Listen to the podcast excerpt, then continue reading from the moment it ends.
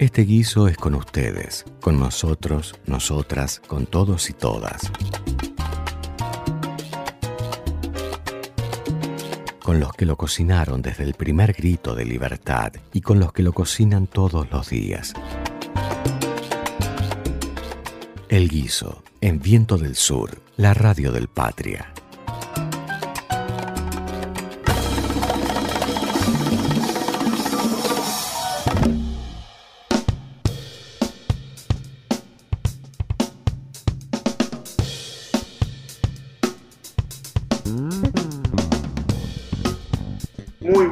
Tardes, bienvenidos al Guiso por Viento del Sur, la radio del Patria, como todos los miércoles. Vamos a estar acompañándolos hasta las 20 horas. Y como siempre, me acompañan mis compañeros, mis queridísimos compañeros, Florencia Gutiérrez y Roy Villarroel. Muy buenas tardes, muchachos, muchachas. Hola Leo, hola Flor, ¿cómo andan? Buenas tardes. Qué frío que hace, ¿no? No, La frío, La semana, Sí. Hace frío, Flor, ¿qué vas a hacer vos? Porque tenés así, tenés ese fuego de la juventud en tu sangre. El fuego de la juventud, mira, estoy con las carilinas, se las muestro acá. Eh, Bueno. lo- las pastillitas, estas verde garganta, que están buenas, te duermen un poco la garganta. Así que ya está inaugurada la temporada invernal, la temporada de resfríos, de gripe. Te voy a dar un remedio que no falla nunca. Te tomás un buen traguito de ron o de whisky y la garganta enseguida calma y el calor sube y sube, así que ya estás. y después te vas a dormir, y después te vas a dormir. Ah, No te queda otra. Si- Sin duda la semana más fría de lo que va del año. Arrancó ya el invierno, el lunes fue tremendo, ayer y hoy también, así que bueno, Domingo, el domingo, el sábado y el domingo ya fueron durísimos.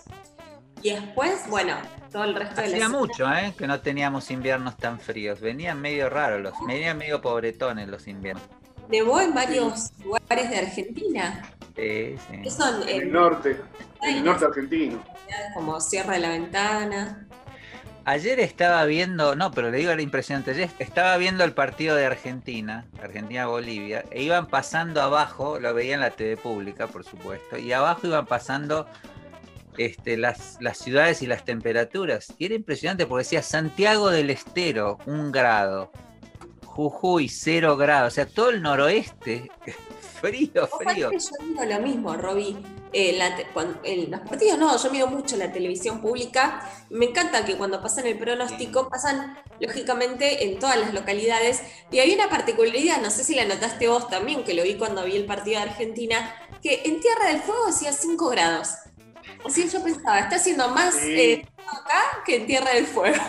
Les, puedo contar, les puedo contar ya que eh, hablan todo, que es un lugar que voy casi todos los años, desde hace cinco años.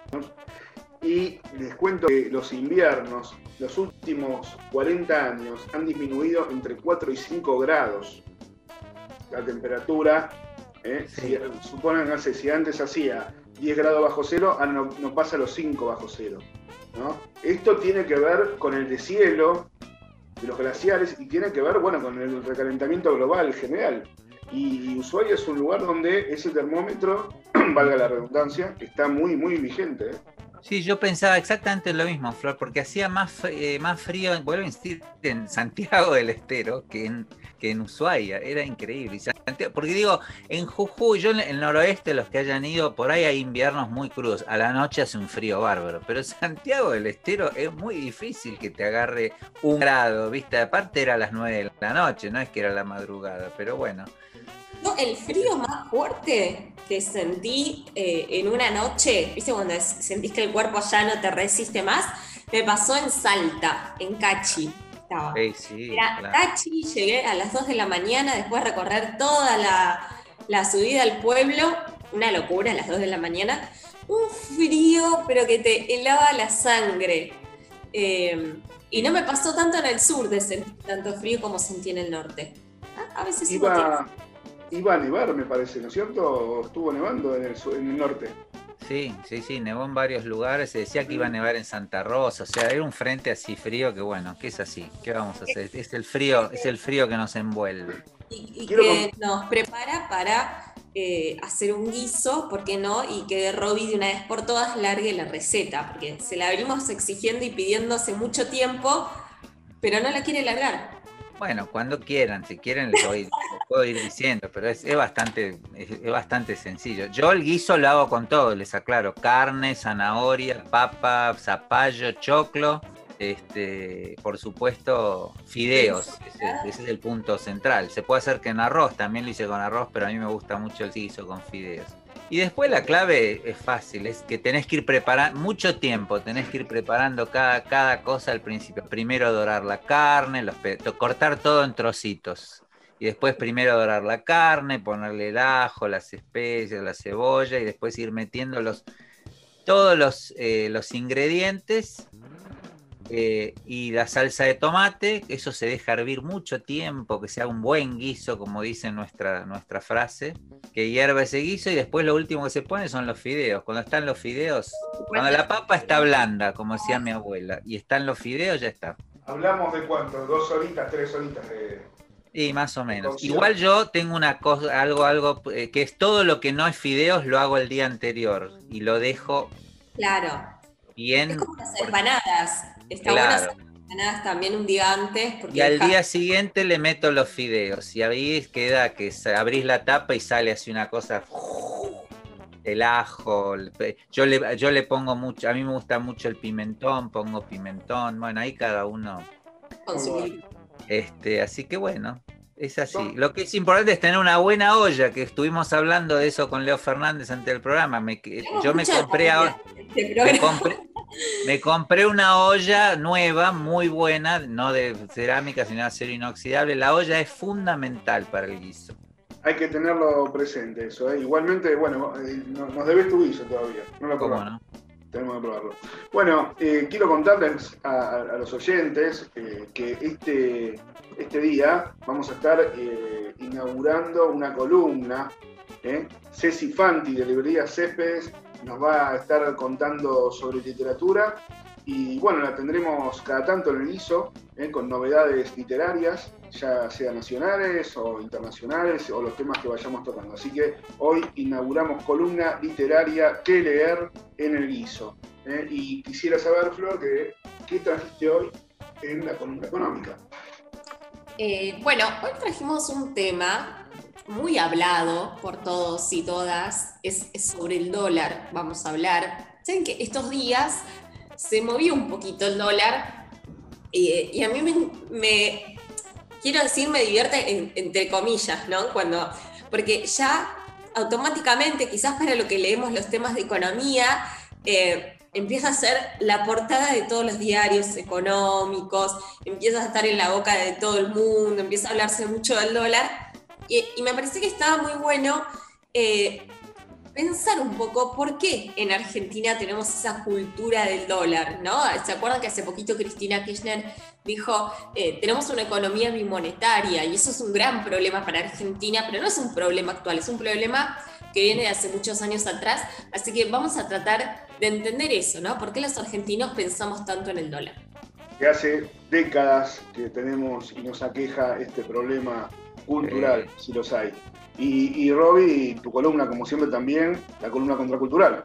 Sí, mi columna, este, yo en realidad lo que quería hablar un poquito es sobre estas cosas que están ahora, que, algunos agitan sobre el tema de la, autocracia, ¿no? Este tema de que supuestamente la Argentina está a siete, a siete votos de ser una dictadura, una autocracia y sobre todo esta idea de eh, lo que encierra un poco que tiene algún punto de discusión sobre eh, y que hay que aclarar, no es que es una buena discusión, no es solo una pavada, pero que tiene que ver con esto de las dictaduras de la mayoría, el temor a que un gobierno democrático tenga la mayoría, que es un tema muy apasionante en ciencia política y de hecho me parece que hay que por lo menos ponerlo sobre la mesa para que no quede una sola voz, que es la de la oposición que está amenazando con la idea de que vamos hacia una, dicta, una suerte de dictadura. Muy bien, entonces eh, estaremos charlando en la segunda hora de este tema. Eh, también vamos a tener una entrevista a Manuel Pereira Álvarez, que es eh, conocido en el mundo del freestyle como Perón. ¿Qué es el freestyle? Bueno, él nos va a estar contando y, y detallando de qué se trata esta nueva corriente. ¿Eh? Y, bueno, yo les quería ofrecer una mirada de lo que está ocurriendo en la ciudad de Buenos Aires con la creación del Frente contra el Hambre, ¿eh? que es un frente básicamente para poner sobre la mesa las problemáticas profundas que está habiendo en algunos, en algunos barrios de la ciudad de Buenos Aires y eh, para tratar de dejar la invisibilidad que tiene la política de Rodríguez Larreta en la ciudad y tratar de mostrar un poquito lo que ocurre realmente en la ciudad más rica del país y, por qué no, de muchas, de muy pocas latinoamericanas.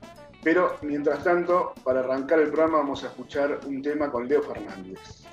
¿Qué tal? Buen miércoles para todos, para todos, todas y todos, en solidaridad con Laura Novoa, ¿no? que se armó tanto quilombo con, con lo que hizo el domingo en el acto por los muertos del...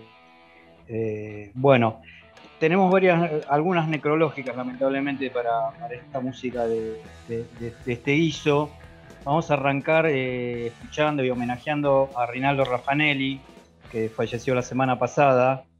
Eh, Rinaldo era, fue bueno, conocido por ser bajista de Sui Generis y varias bandas sea, decenas de bandas en realidad.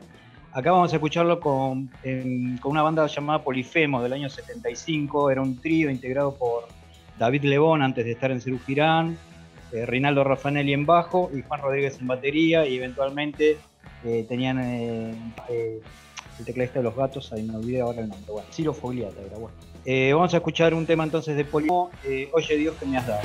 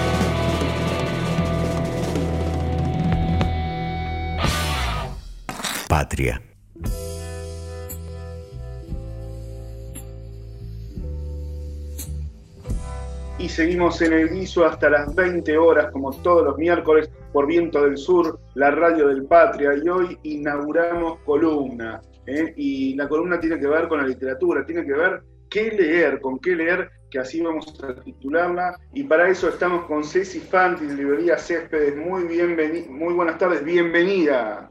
Ceci, ¿cómo estás? Muchas gracias, Leo. Bien, muy bien, por suerte.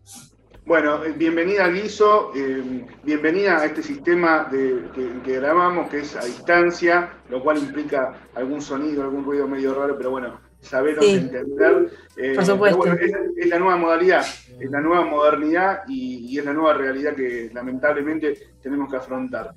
Absolutamente. Te cuento que nacimos así, no sé si alguna vez iremos al piso, pero bueno. Claro. bueno, pero lo bueno es que siguen haciendo proyectos a pesar del contexto. Sí, así es. Bueno, está con nosotros, conmigo, como siempre, Roy Villarroel y Florencia Gutiérrez. Bueno, hola chicos, ¿cómo están? Hola Ceci. Bueno, ¿y qué leer, Ceci? ¿Qué hay que leer? Gracias por la invitación. Bueno, estuve pensando, porque bueno, a la hora de armar la, columna siempre es como eh, divertido empezar a pensar como, bueno, ¿qué, qué, qué pasó en los últimos días o qué pasó en el último tiempo, como para vincular con la literatura o, qué leer en relación a lo que está pasando. Ustedes saben que la semana pasada se aprobó la ley del cupo laboral travesti trans. Este, y el 28 de junio celebramos el Día del Orgullo. Así que se me ocurrió armar una columna con tres libros de escritores que trabajan sobre la diversidad. Em, son tres escritores bien distintos. Em, traje un libro que se llama Historia de un chico, de Edmund White. Eh, Edmund White es un escritor norteamericano que nació en la década del 40 en Cincinnati. Y este es el primer libro de una trilogía, es una trilogía autobiográfica y él un poco eh, lo, que, lo que trabaja en estos libros es em, la dificultad en los Estados Unidos de esa época de salir del closet en un lejano oeste o en un oeste más bien conservador. Y este es una suerte como de coming of age, esta primera exploración del protagonista un verano en el que descubre su sexualidad y, por ejemplo, eh, tiene como, es en su primer trabajo, ahorra como para contratar un prostituto, ¿no? Como, y con un padre terrible, letal, como esa ley marcial más, eh, muy marcada.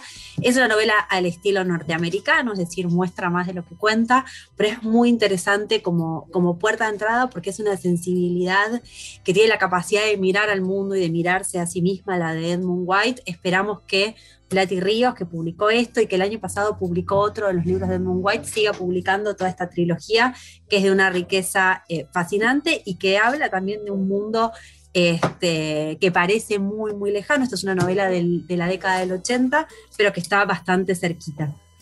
Y en la misma línea, traje una novela que se acaba de reeditar por suerte de la escritora argentina Silvia Moloy, una novela de 1981 que se llama En breve cárcel, y es una historia dramática, dramática, dramática de amor y desamor entre dos mujeres, con un clima asfixiante de encierro, noche y mucha poesía que recuerda los mejores versos de Alejandra Pizarnik. Eh, es una novela que en Argentina circuló muy poquito, en la década del 80, porque se publicó en dictadura, por lo tanto estaba censurada este, y se conseguía en muy poquitas librerías. Eh, y hace ya algunos años, Ricardo Piglia, dirigiendo una colección en Fondo de Cultura Económica, la rescató y la volvió a poner a circular. Esa primera edición eh, se había agotado ya hace cosa de dos o tres años y recientemente Fondo de Cultura nos trajo la gran noticia de que, eh, de que ese libro vuelve a librerías y está a disposición de los lectores. Y el último que traje, el tercero, porque así un picadito, un picadito interesante, es un libro de Susie Shock, se publicó hace un par de meses, Realidades, que es su poesía reunida. Eh, Susie Shock publica, ustedes quizás la conocen por el libro Crianzas, que es un libro sobre infancias libres, y eh, por Ojarascas, que es su primer poemario. Ella aparte es una artista integral, es una artista, bueno, ella se, define a sí misma como la artista trans sudaca, eh, ha ganado el premio Gardel a Mejor Artista Conceptual, ha ganado premios vinculados con el folclore, ella hace teatro, canta y escribe una poesía increíble, esta edición de eh, de, de la editorial Muchas Nueces es muy, muy linda desde la forma, el, el libro es precioso, tiene una tapa muy trabajada, se llama Realidades y es una apuesta muy interesante no solamente a la poesía de esta artista y, a- y a- y al ingreso a, a- a- a un mundo que es el suyo, que es el de esta artista trans sudaca, sino también la visibilidad de a- un tema que últimamente está mucho en el candelero y que es qué hacemos con el lenguaje inclusivo. Muy bien, Sí, Ceci. Sí, Eh, sí, buenísimo. A ver, repasemos. La historia de un chico, el primer libro que recomendaste. En Sí. breve, cárcel. Cárcel, sí, en breve cárcel. Son los tres libros. Sí, Yo, eh, por ejemplo, como espectadora y oyente, eh, si tenemos que eh, empezar por un libro en esta temática, ¿cuál de los tres quizás nos recomendás más? Bueno, Historia de un chico tiene algo genial porque tiene un poco como la inocencia vinculada con el despertar sexual, el clima del verano y es casi una novela de aventuras. Y en ese sentido es una narrativa como súper accesible. Hay un libro que no mencioné, pero que bueno, que es el bestseller de, en Argentina, que es Las Malas de Camila Sosa Villada, otra artista trans cordobesa que este año ganó, por ejemplo, el premio Sor Juan Inés de la Cruz, que es el premio más importante que se da a la escritura femenina en México. Ese es un libro también genial para, para leer esta realidad, porque ella lo que logra con un tono como... co- es, es como, que, como si le pudiera poner pinceladas de brillantina a esa marginalidad, a esa, a esa vida difícil, a esos golpes de la policía, a esa persecución.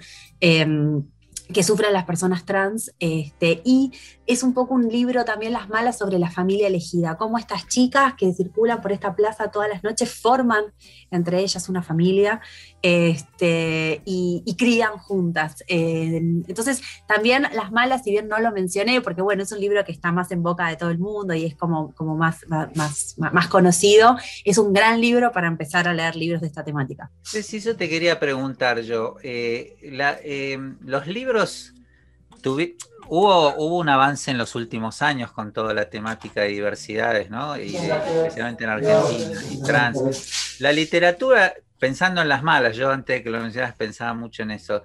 ¿Vos crees que contribuyó, tuvo que ver, fue un movimiento por ahí que fue más fuerte de lo que fue al principio en la superficie, eso, digamos? Yo creo que lo que suele pasar, muchas veces la literatura y la vida se cruzan en, este, en esta situación en la cual la vida exige que el arte eh, cambie hacia cierto sentido o evolucione, ¿no? Lo mismo es a lo que asistimos con el lenguaje, ¿no? Como lo que está pasando con el lenguaje inclusivo es que en realidad la sociedad le está pidiendo al lenguaje que el lenguaje exprese cosas que ya están pasando en la realidad y que dé cuenta de esa nueva realidad. Y la literatura, con la literatura en gran medida pasa lo mismo. Eh, entonces, yo quizás estos libros que traje, salvo realidades, en breve cárcel, historia de un chico, son historias más bien enclosetadas, son historias que hablan como de la asfixia, el encierro y en gran medida la persecución. Eh, creo que Las Malas lo que, lo que tuvo fue un gran editor que fue una gran pérdida en los últimos días, que fue Juan Forn, que fue como quien descubrió este libro. Eh, y, y, Camila que ya venía, ¿no? Como ella, ella es una narradora oral magnífica, recita Lorca, bueno, ve- venía de escribir El viaje inútil, eh, pone- es, es interesante como, como la, la literatura también tiene la capacidad de popularizar determinados temas y llegar a un público cada vez más amplio. Eh, lo que, bueno, lo que es inevitable es que, bueno, o sea, eso, esto solamente va para adelante, digamos, por suerte no, eh, una vez que esto empieza, viste, es como una bola de nieve, no se vuelve nunca más. Eh, Sí, eh, estos tres, cuatro, bueno, libros, si sumamos las malas que nos recomendaste, eh, los podemos conseguir fácil. En librería Céspedes, por ejemplo, está eh, en cualquier eh, lugar, se consiguen sin problemas. En Céspedes Libros los encuentran sin ningún tipo de problemas. eh, están, están acá, en, somos nosotros, que está Álvarez Tomás 853. También lo pueden encontrar en nuestra tienda online, que es céspedeslibros.com.ar. Pero son todos libros de los últimos meses, por lo tanto, eh, cualquier persona que eh, lo busque en la librería de su barrio lo, probablemente lo encuentre. Si no, nos puede contactar a nosotros por WhatsApp, por Instagram, demás, y, y acordamos, Sí, ¿querés acordamos la pasar venta y el el Instagram? Así. el, Instagram de la, el, el Instagram de la librería y todas sus redes sociales es arroba céspedes libros. Así que ahí nos encuentran, tienen el botón para comunicarse con nosotros. Y bueno, estaremos del otro lado de la pantalla o del otro lado del mostrador, gustosos de atender sus consultas. Bueno, Ceci, bienvenida. gustosos de tenerte en estas columnas. Bienvenida al guiso. Es, eh, seguramente estaremos eh, consultándote periódicamente. ¿eh? Sí, por supuesto que sí. Tenés que traerte un libro de guisos algún día, que hay, hay libros de guisos. Ay, ay, ay. Hay, hay de guisos, hay de caldo, podemos, podemos, podemos hacer un guiso también. Sí. También, bueno, ya, Robin es el especialista acá, así que cualquier cosa él te da la receta. bueno, muchísimas gracias por tu tiempo. eh, espero que los oyentes y, y los compañeros hayan tomado nota y nos estamos viendo en cualquier momento. Muchísimas gracias. Gracias. Chao, gracias. Hasta pronto, chao, chao. Hasta pronto. Y como les decíamos al principio, inauguramos columna. Ceci Fanti de Librería Céspedes estará con nosotros periódicamente para recomendarnos literatura eh, nacional, latinoamericana e internacional seguramente también. Vamos a escuchar un tema con Leo Fernández. Bueno, vamos a escuchar a Daniel Melero de su primer disco Conga de 1988, el tema Entre Muros. Daniel Melero, si no lo conocen, es eh, un artista bastante de vanguardia, empezó con su grupo Los Encargados allá al principio de los 80, fue muy compinche de Cerati, de Soda Stereo, como que se lo trataba como el cuarto Soda Stereo, incluso es el autor del tema conocido de Soda Stereo, Trátame Suavemente, bueno, es de Daniel Melero, de Los Encargados. Eh, acá vamos con el primer disco de Daniel Melero, que está plagado de invitados. eh, se puede contar con Gustavo Cerati, por supuesto, Coleman, eh, Cachorro López y demás. Bueno, toda una galería de, de artistas. Entonces, vamos con Daniel Melero, Entre Muros. Viento del Sur. La radio del Patria.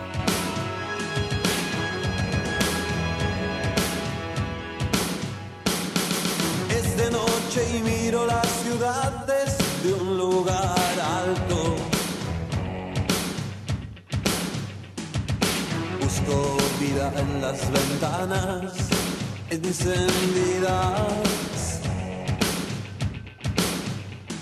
Neones tiñen zonas en el cielo. Murciélagos vuelan sobre las avenidas.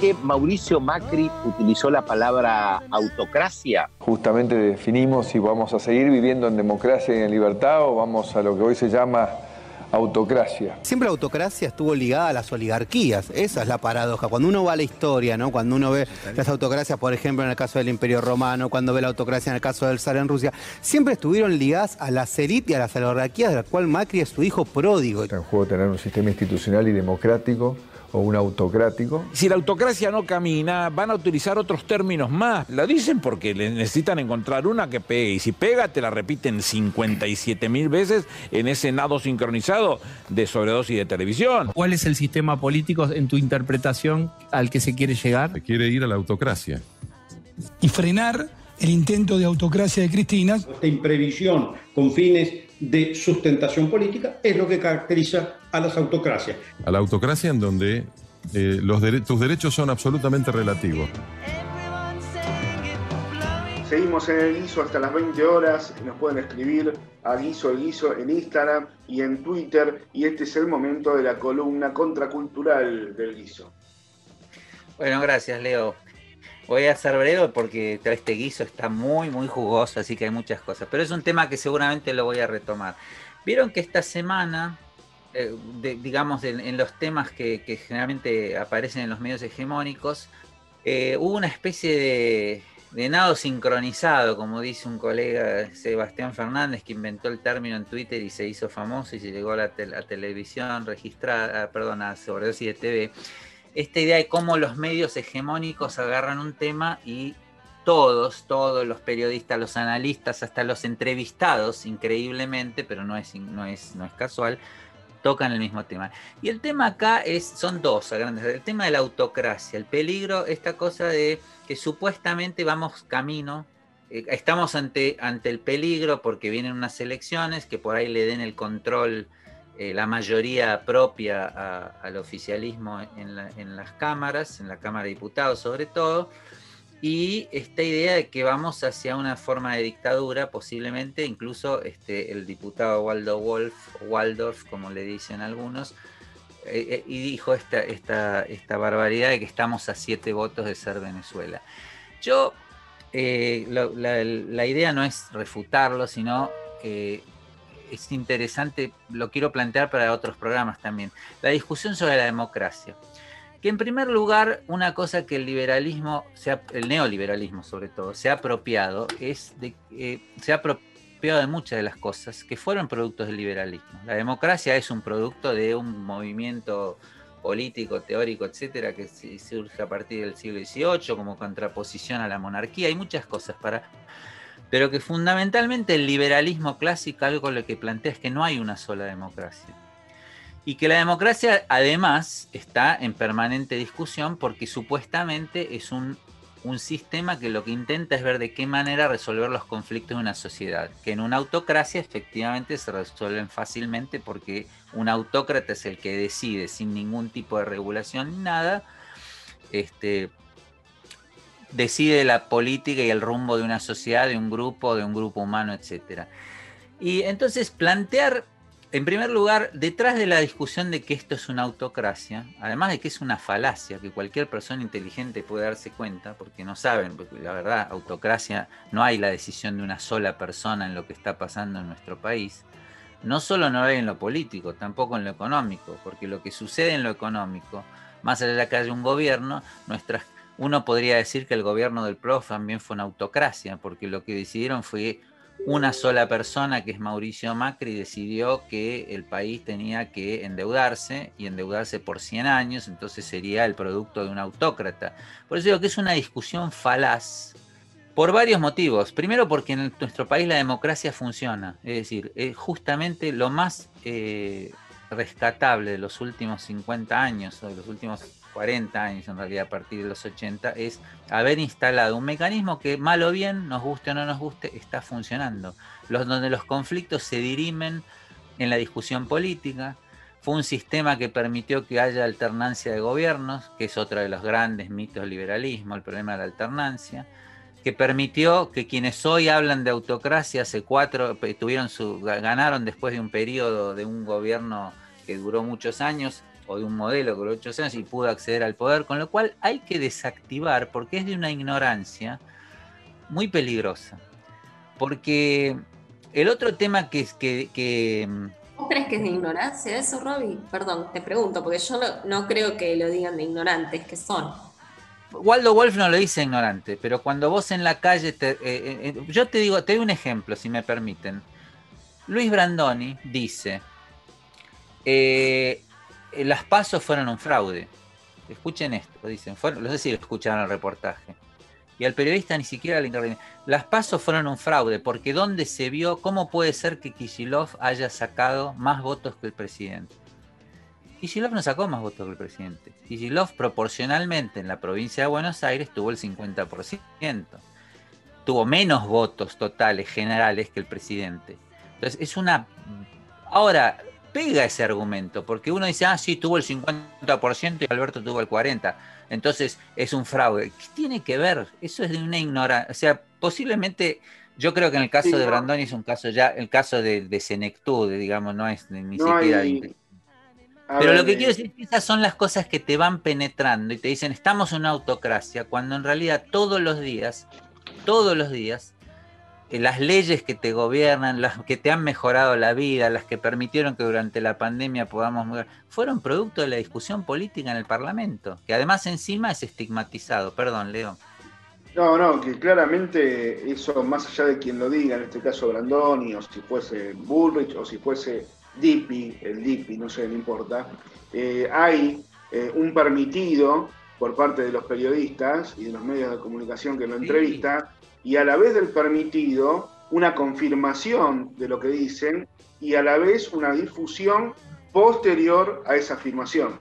Entonces, claro, la verdad que después de eso es imposible que se pare y es ahí donde vos ves que se repiten las cosas, donde empieza el famoso... Está bien, pero lo que digo es que yo coincido con eso. Lo que pasa es que tenemos que, como hizo hoy Flor, lo que hizo que fue una columna de construcción muy importante, demostrar que detrás del problema del dólar no es que hay eh, que es casual, que tiene que ver con un contexto histórico, con decisiones políticas. Y el caso de, nosotros no podemos permitir que se instale, que, que un gobierno que tiene mayoría es un gobierno autocrático. Porque lo que están discutiendo es que el gobierno va a tener mayoría propia, cosa que es parte del juego de la democracia.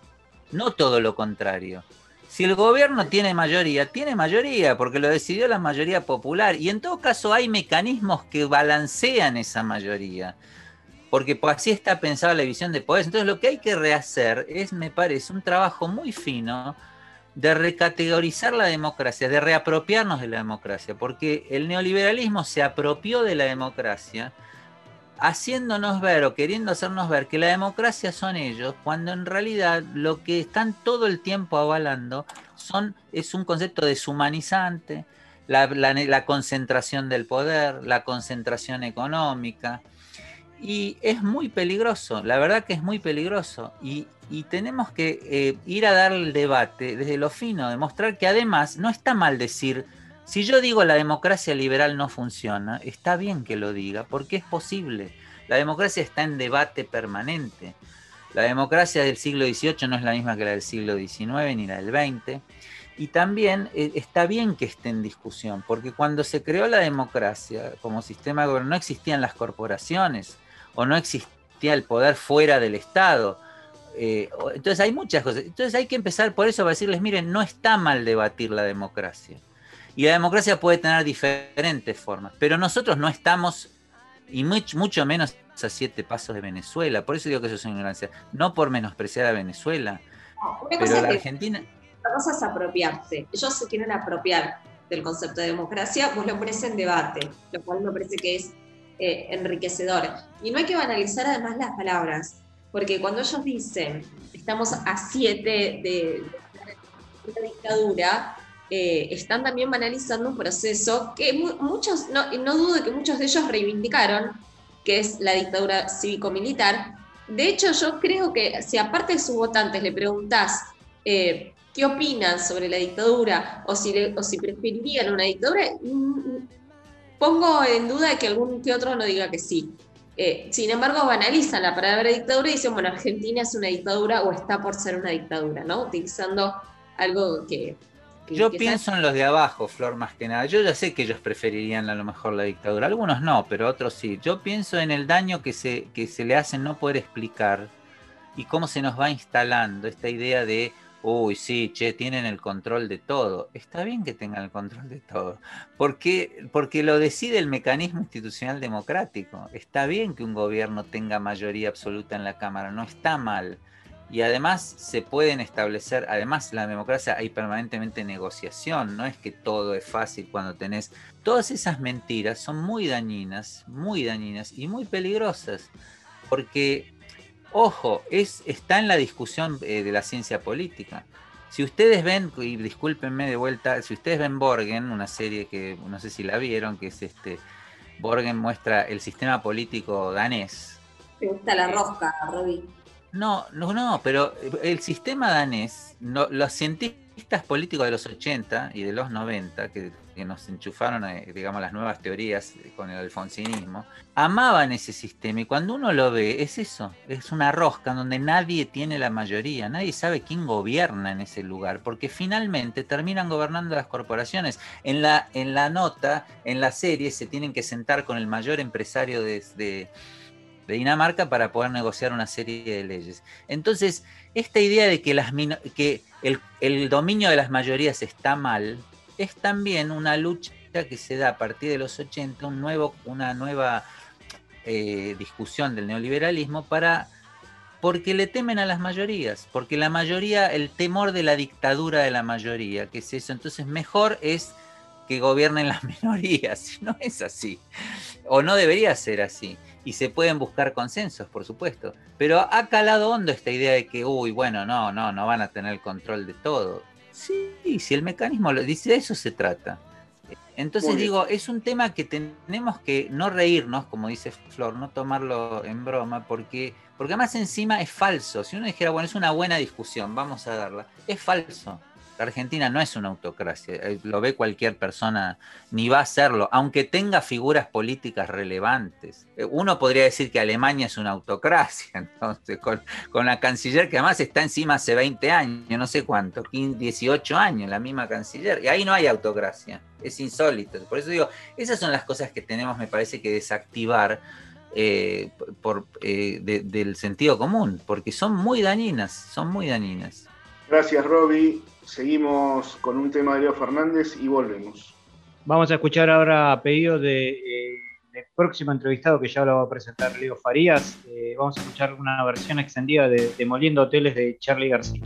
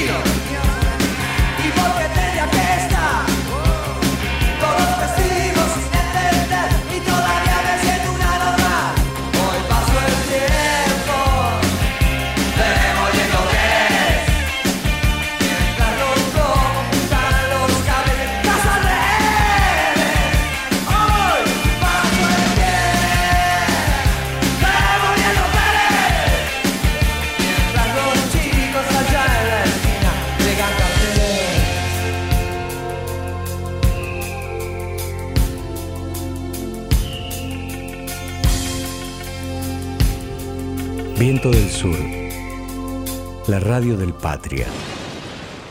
Escuchábamos un tema de Charlie García, eh, que lo eligió nuestro invitado, invitado de hoy, que es eh, Manuel Pereira Álvarez, eh, que estudió, estudia sociología en la Universidad de Buenos Aires.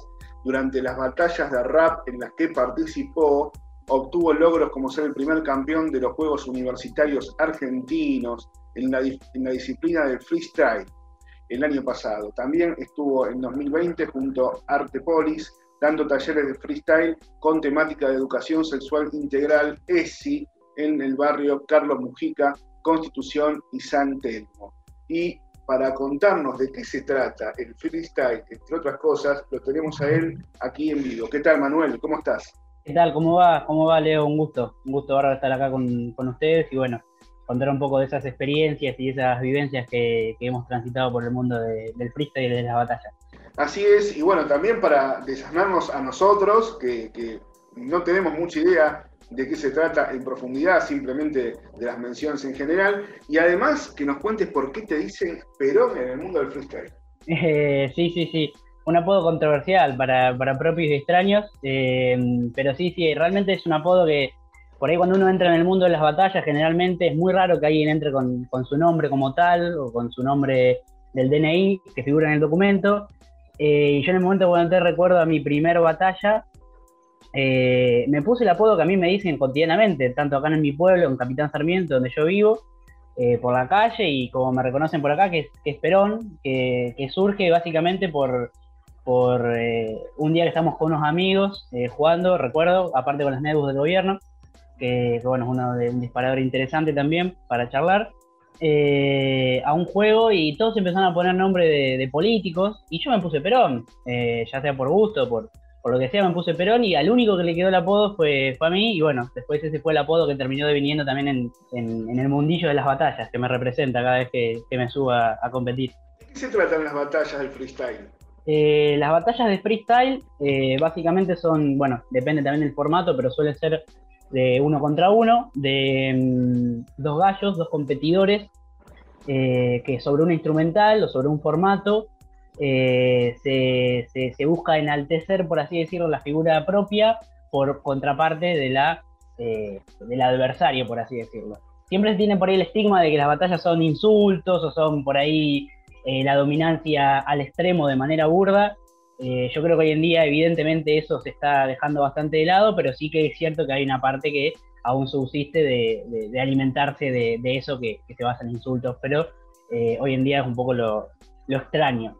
O sea, eh, la idea es tratar de, eh, es una batalla, efectivamente, o sea, es tratar de que de, de alguna manera derrotar al otro o dejarlo por el suelo, digamos, es un poco esa la idea, Exacto. con algún argumento, con argumentos, es, digamos. es una especie de, de debate que se centra en la rima, o sea, sería como una especie de discusión, pero bueno, si le sacamos la rima, la, la rima sería una discusión cualquiera de, de un bar de amigos. Claro. Eh, y bueno, eh, dentro de todo siempre lo que nosotros recalcamos y remarcamos y le damos suma importancia es la idea del respeto que existe dentro de la batalla, porque uno dentro de una batalla no, no hay ninguna regla explícita que diga, no, bueno, con esto no hablamos o sobre esto no hablamos, más allá de que hay muchas temáticas eh, y que existen incentivos que se le dan a los competidores para, para- para hablar y en base a eso se mide cómo se utilizan esas temáticas.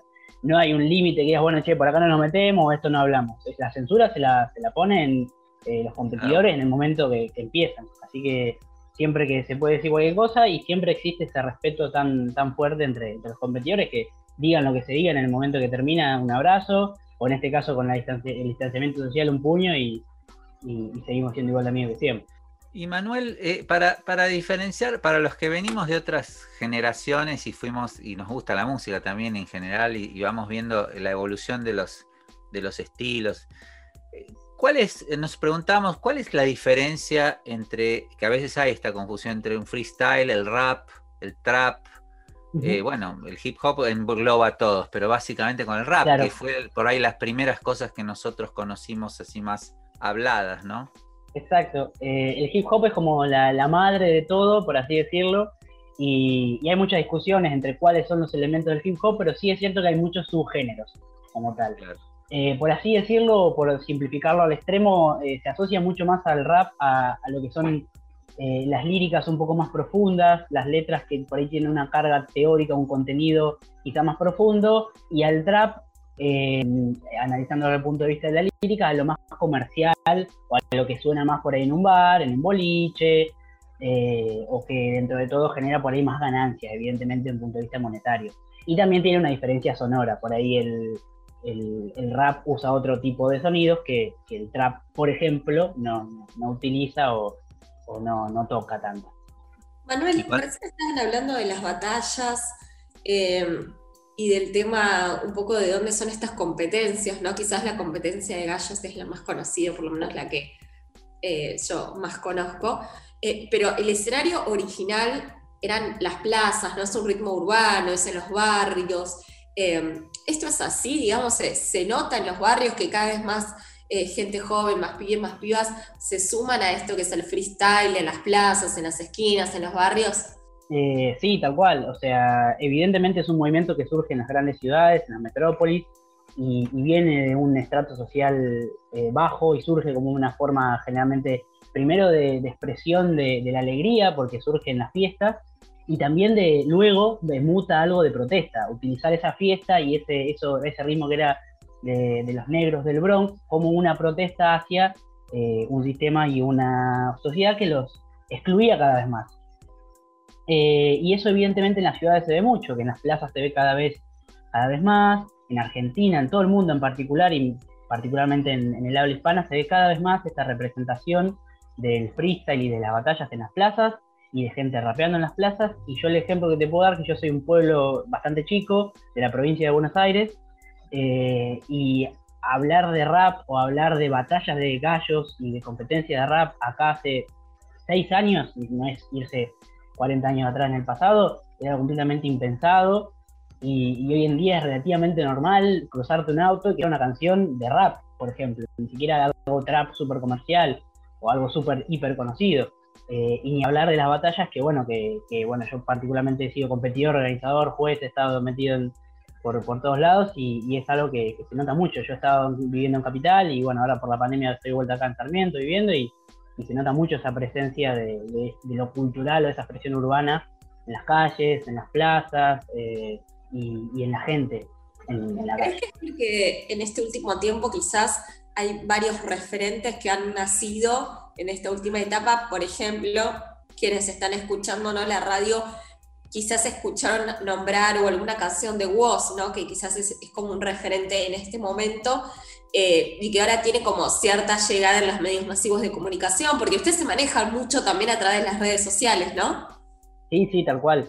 Eh, yo creo que vos es el ejemplo perfecto de ese chico de, la plaza, del barrio, de, de- de esa expresión que, que fomenta o que se, se ve muchísimo en el rap, que particularmente, bueno, que sale desde, un estrato social relativamente de clase media, clase media baja y llega al estrellato a través, aparte de las batallas de rap. Él no es que eh, hizo un par de batallas, hizo conocido porque la pegó con las redes y, listo, sino que vos salió campeón nacional e internacional justamente de, Red Bull, que es una de las batallas de gallos más, eh, más importantes, si no la más. Eh, y en tanto lo que decías de redes, sí, creo que, es cierto, o sea, tienes como que las redes como tal están presentes hoy en día en, en todo, o sea, hasta el- el músico que hace folclore, el grupo que hace folclore tiene una cuenta de Instagram súper fogueada, de fotos, de imágenes, de, de, de videos y, más con este hecho de la pandemia donde nos ha alejado de los escenarios, de las plazas. eh, evidentemente las redes juegan un papel fundamental. Y Manuel, una pregunta que hacer para, digamos, para el que empiece a escuchar este, el freestyle, por ejemplo, más que el rap.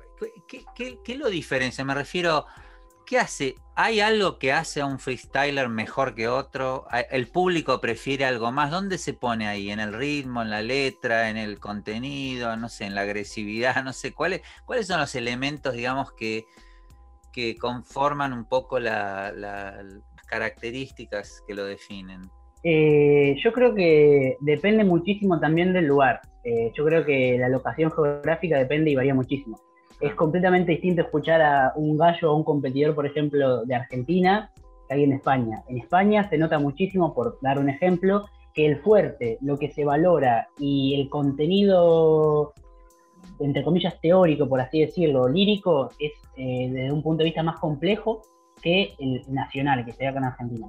Y yo creo que el gallo nacional, el competidor nacional de batallas de freestyle, eh, tiene un poco de todo, pero creo que lo, en lo que más destaca es, primero, en la actitud, evidentemente, en la puesta de escena, en esa dominancia del, del- argentino, de- del gaucho, por así decirlo de alguna manera, y, yo creo que en la musicalidad también, por eso no, me parece que sea una, algo extraño que muchos de los que arrancaron en batallas de freestyle, por citar algunos, Trueno, Woz, Acru, Tiago y muchos otros eh, que arrancaron en competencias de freestyle eh, y siguen haciendo freestyle, por más que no compitan en batallas, hoy en día están en, el plano musical internacional, no solamente a nivel nacional, y son muy conocidos y bueno, viven de esto ya. Eh, pero yo creo que por así decirlo, lo que caracteriza al, al gallo del competidor nacional es esa actitud, esa puesta en escena, esa dominancia, eh, y, esa, versatilidad a la hora de fluir en distintas instrumentales. Vamos a ir a un cortecito, pero en el medio quería que elijas, Manuel, un tema musical para que, para que escuchemos y después, si te parece, seguimos con la segunda parte de la entrevista. Eh, bueno, eh, por terminar con esta idea de lo nacional, del gallo nacional, y por eh, mencionar y nombrar algunos de los que recién justamente había traído a, a colación, vamos con un tema de Acru, eh, Monoblock.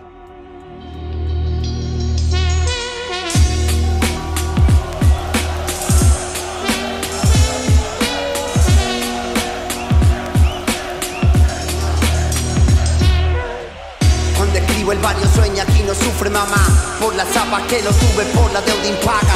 Cuando escribo el barrio sueña, aquí no sufre mamá Porque siendo de donde soy, igual pude mamá. Cuando escribo el barrio sueña, aquí no sufre mamá Por las zapas que lo sube, por la deuda impaga. Cuando escribo el barrio sueña, aquí no sufre mamá Porque siendo de donde soy, igual pude. Antes escribía para poder dormir tranquilo Hoy para estar en el top 5 del hip hop latino Sé que una fuerza mayor camina conmigo y se manifiesta sensorialmente mientras te escribo.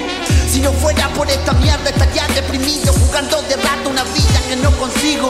Marqué una divisoria por sano motivo, lo que creen que debo algo y lo que en verdad están conmigo. Quiero escalar siendo yo mismo, que el ojo del circo no me quite el simbolismo. Por eso agarro el hábito y espiritismo, que lo que me trajo hasta acá me regala otro disco. Pa' por quien me contuvo en tiempos de mierda, con salas vacías como diosa en la niebla. Ahora encuentro al Case cuando miro hacia la izquierda, pisando la tabla mientras que la sala no tiembla. Cuando escribo el barrio soy de aquí no sufre mamá, por las zapas que no tuve, por la deuda impaga. Cuando escribo el barrio soy de aquí no sufre mamá, Cuando escribo el barrio de aquí no sufre mamá, por las zapas que no tuve, por la deuda impaga. Cuando escribo el barrio de aquí no sufre mamá, porque siendo de donde soy igual pude. Esos tipos no tienen hambre. Yo a los 16 traje el sueldo que no pudo mi padre. El cupo con honor voy a inmortalizarme. Trascender de la materia sin banalizarme. Va por cada una de esas tardes que salí sin un peso, pero rapié como nadie. Por eso mi nombre pesa si bajo al parque. Porque hay cosas que se ganan solo con la sangre. No soy cifras en YouTube, soy un fabricante de luces, tatuajes de próximas cruces y más rules. Más puro que caminar a la luz. Recuerda mi nombre, cerré. Uh, me reconocí como infinito y me volví exponencial en la jera del respeto digital. No tengo likes un ejército de viseras y tags. Barras patentadas con verdad. Cuando escribo el barrio sueña aquí no sufre mamá. Por las zapas que no tuve, por la deuda impaga. Cuando escribo el barrio sueña aquí no sufre mamá. Porque siendo de donde soy chico el pude mamá. Cuando escribo el barrio sueña aquí no sufre mamá. Por las zapas que no tuve, por la deuda impaga. Cuando escribo el barrio sueña aquí no sufre mamá. Porque siendo de donde soy chico el pude mamá. Cuando escribo el barrio sueña aquí no sufre mamá. Por las zapas que no tuve, por la deuda impaga. Cuando escribo el barrio sueña aquí no mamá Porque siendo de donde soy igual Igual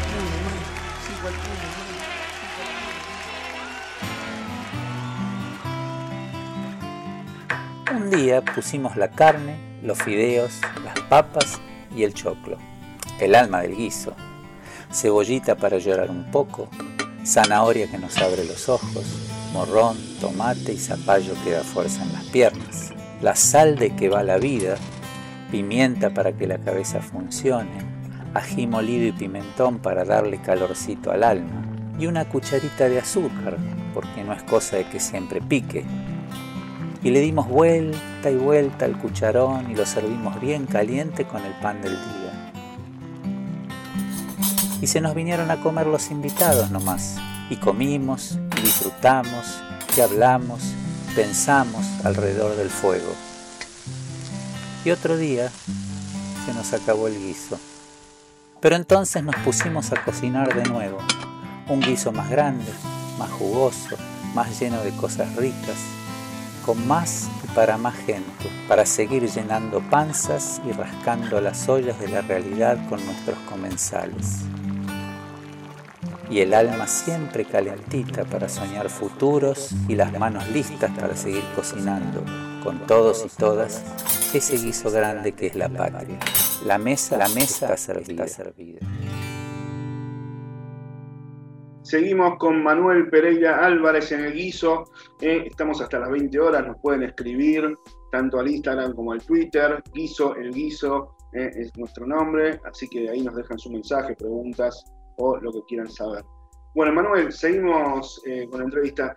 Hay em, algo que me quedó en el tintero que no te pregunté en el bloque anterior, y es, em, ¿se ejercita el freestyle y cómo? Eh, sí, sí. eh, evidentemente eh, hay distintas formas de verlo también, desde un punto de vista más artístico y de un punto de vista más deportivo, que son, por así decirlo, las batallas o el ámbito competitivo.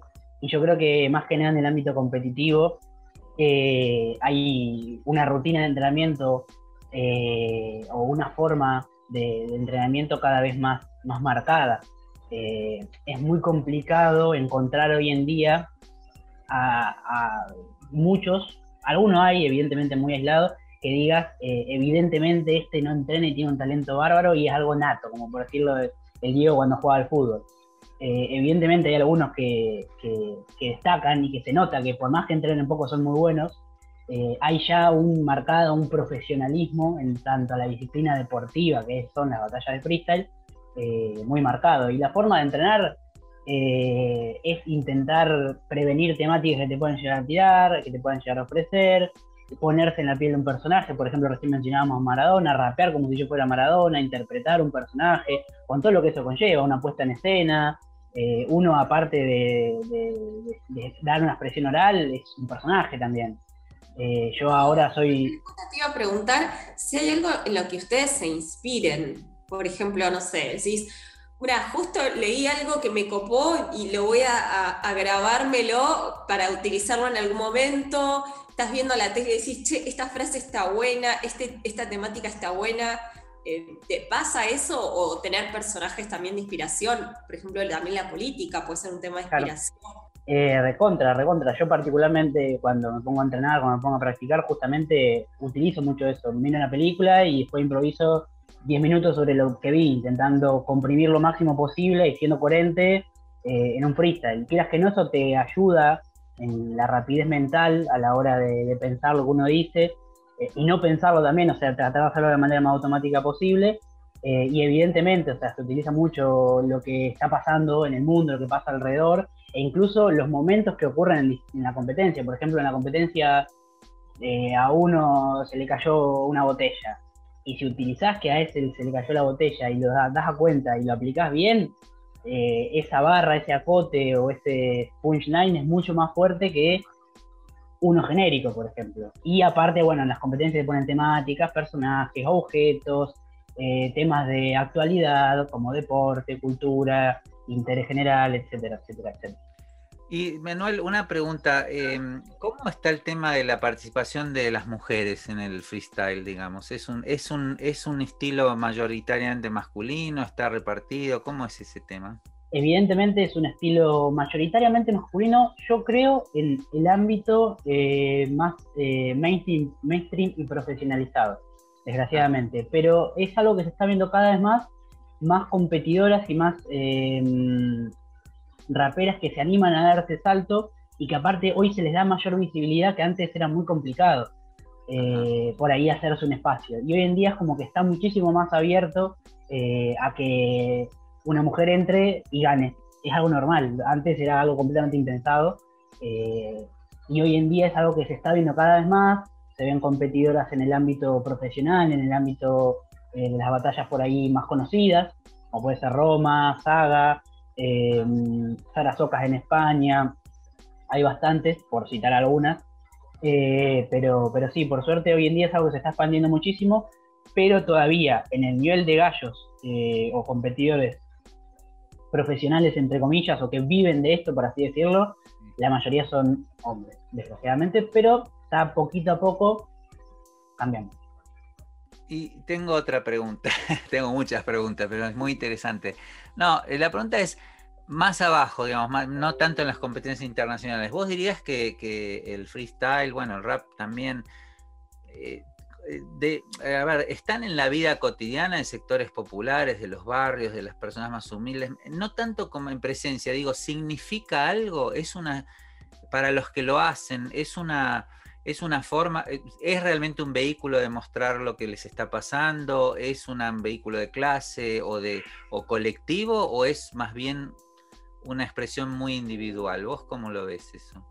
Eh, yo creo que sí, que realmente es un es algo muy comunitario y lo hemos visto cuando hemos ido, por ejemplo, con Artépolis eh, y bueno, ahora con, con la Academia de Freestyle, que es una asociación con la que estamos trabajando, ahí con, con Fede Putaro y otros compañeros, eh, que es algo que realmente genera un cambio, que realmente implica un canal de voz y de expresión, porque es algo muy accesible para todos los públicos. Uno no necesita grandes cosas para ponerse a rapear y no necesita 10 instrumentos, 20 tipos y eh, un conocimiento súper, súper amplio. Eh, uno con, con un micrófono, ni siquiera con un micrófono, desde un punto de vista de una plaza, con un parlante, con un celular o con alguien haciendo beatbox, que, eh, que son ruidos con la boca que generan o representan una instrumental, por así decirlo, eh, ya tiene eh, un ritmo y la voz y sus vivencias para expresar eh, lo que vive cotidianamente. Nosotros lo hemos visto con Artépolis, repito, en el taller que dimos de educación sexual integral en, en el barrio Carlos Mujica, en la 31, en Constitución y en San Telmo, que eso funcionaba realmente como, como un canal para muchos chicos de expresar cosas que vivían en la vida cotidiana, eh, contar problemáticas, los chicos venían y se ponían a rapear, y uno cuando rapea, cuando se pone a improvisar, y mucho más las primeras veces, eh, no piensa, no piensa y es muy complicado plasmar eh, de manera políticamente correcta o de manera, bueno, lo voy a decir para que quede lindo, o esto no lo digo porque suena feo, lo que, lo que está viviendo y lo que le pasa. Entonces es como que uno escupe, uno vomita y larga. Y, Manuel, hablando de eso, contanos un poco del taller de educación sexual integral. Es, eh, ¿De qué se trata? ¿Qué consiste? Eh, ¿Qué, ¿Cuál es la, la, digamos, qué te cuentan o qué, cuál es la, el resultado? No, no me sale la palabra, el resultado no. ¿Qué es lo que expresan, digamos, ¿no? Quienes lo hacen, ¿cómo se sienten? Eh, la verdad que fue una experiencia hermosa, la hemos hecho, la idea era arrancar en marzo del año pasado, pero bueno, estuvo la pandemia, se retrasó un poco, se fue posponiendo hasta mediados, eh, septiembre, octubre del año pasado, hasta bueno, marzo, por ahí de este que terminó la, etapa de, grabación. Y la idea era básicamente, a través del freestyle, generar un espacio de expresión artística eh, y a medida que los chicos iban aprendiendo, los chicos y las chicas, eh, iban aprendiendo a rapear, esto dedicado y enfocado a un público adolescente, evidentemente, eh, aprendían o iban aprendiendo técnicas y recursos para improvisar y para rapear, íbamos incluyendo temáticas de educación sexual integral para generar una cierta concientización, teniendo en cuenta que ahora no estaban en un contexto de presencialidad en la escuela, entonces muchas de esas cosas, cuando se empiezan a recortar contenidos, lo primero que se recorta es ahí, eh, entonces intentar que eso no se pierda y aparte generar un canal de expresión de voz mediante el cual a través del proyecto que habíamos armado con Artépolis, a final de proyecto los chicos tengan la oportunidad de grabar una canción, un tema, que escriban ellos, nosotros no intervenimos en lo más mínimo, eh, y, tener su primer maqueta, su primer tema bien producido, bien armado y dejándoles también eh, un micrófono a ellos, eh, una placa de sonido para que después ellos, con los conocimientos que fueron adquiriendo, se puedan eh, seguir grabando a ellos mismos de manera más autodidacta. Y surgían ideas muy lindas, muy fuertes, como algunos de los chicos en Constitución contando una historia de un caso de una, una situación de, abuso sexual, concientizando a partir de eso y generando una imagen muy fuerte que, que- logre intentar generar un cambio en esa realidad que yo vivo. Eh, no te pregunté desde el principio que me quedó, disculpen compañeros, pero ¿por qué habías elegido un tema de Charlie García para arrancar en la musicalización? Eh, básicamente porque me crié escuchando Charlie y yo creo que Charlie es eh, uno de los mayores reflejos de- de- del arte y de la protesta nacional en un periodo también muy oscuro de nuestra historia argentina. O sea, yo eh, cuando escucho música, eh, no solo escucho rap, evidentemente, tengo muchas influencias, pero particularmente Charlie, evidentemente, es una de ellas. Me crié escuchándolo y creo que, eh, que Charlie es uno de los rockeros más raperos que hay también. O sea, es uno que no le importa, no le importa nada, que, a la vez tiene temas súper profundos, que tiene un tema de protesta, que tiene un tema artístico espectacular. Y bueno, eh, a mí particularmente me gusta mucho Charlie también. Manuel, hablando de eso, justo antes vamos a contar una, una intimidad del programa, pero justo antes estábamos hablando de todos los estilos musicales eh, y que bueno, que quizás uno que está acostumbrado al oído de un, tipo de música un estilo musical, bueno, el freestyle es algo completamente diferente y quizás es, difícil, ¿no? Eh, eh, adentrarlo a ese estilo. Eh, y, y hablábamos un poco de esto, ¿no? Bueno, la diferencia con, por ejemplo, el rock o con otros estilos, y vos notás que hay cierta, no sé si la palabra es discriminación, pero que eh, los miran diferente o los miran raro los, aquellos que hacen otro tipo de arte o otro tipo de, estilo musical. Eh, sí, evidentemente. Eh, evidentemente hay una cierta estigmatización eh, hacia, hacia el freestyle. Yo soy una persona que escuchó durante toda su vida rock y después por mi familia, por el lugar donde me crié, y después solo descubrí el, rap y evidentemente hay una, hay una discriminación desde el contexto de las batallas de, de rap, en el cual se dice que son unos negros que lo único que hacen es insultarse, putearse, eh, o, en, o en la música, que también se la discrimina muchísimo. Yo creo que también porque es un género eh, que se cree que es súper simple eh, y en realidad no es tan simple. Es simple acceder y es simple empezar, pero después evidentemente, porque no requiere mucho, de vuelta, como mencionábamos antes, no requiere un grupo de violinistas, tres guitarras, cuatro baterías y un conocimiento técnico altísimo. Pero después evidentemente ya en la parte más musical, técnica, profunda, eh, de, de- de- de mezcla, de creación de instrumentales, etcétera, etcétera, etcétera, ent- entran muchos otros conocimientos. Pero sí creo que existe una, una cierta estigmatización y, y- y discriminación hacia, hacia el freestyle. El mismo Charlie que mencionamos anteriormente había dicho que el autotune era el peor, el peor invento que se había que se había, que se había, se había creado, porque se- en este género, en el, principalmente en el trap, no tanto en el rap, se abusa muchísimo del autotune y es hasta una de las herramientas primordiales. Eh, perdón, ¿puedo meter una cucharita? Un- Una que me, me, me- me quedó no? picando. Por supuesto. Esta entrevista tenía que haberla hecho Leo Fernández, que es el No, musicalizador. no, no, siendo no, en realidad no, no, señores. no sé, sé lo mismo que ustedes de- del género, por eso me, me animo a preguntarle a Manuel. Manuel, ustedes arrancan, bueno, vos decís con el autotune y todo eso, pero en el caso de la música, de música que elegiste vos, yo ayer estuve chusmeando un poco porque no, no estoy muy al tanto, y bueno, después vamos a escuchar un tema de KSO, ¿puede ser? Sí, KCO, de España. KCO, bueno, arrancan con, con- con las rimas, con, con las batallas estas, el autotune y, y demás. Pero este chico eh, tiene un disco grabado donde él ya toca batería, o sea, después implementan instrumentos, se vuelven instrumentistas, por más que, en el arranque no, no arranquen con eso, ¿no? sino que arranquen con esto que vos decís, con la computadora, el autotune y demás. Este, deriva después en, en banda, ponerle, pasa con los Beastie Boys, del rap de repente sacaban un disco donde los tipos eran un power trio, terminaban tocando batería, bajo y guitarra. Exacto. Eso es Eh, lo que sí. te quería preguntar, si, si pasa lo mismo en, el, en, este, en este género. Eh, sí, totalmente. Yo creo que varía del artista.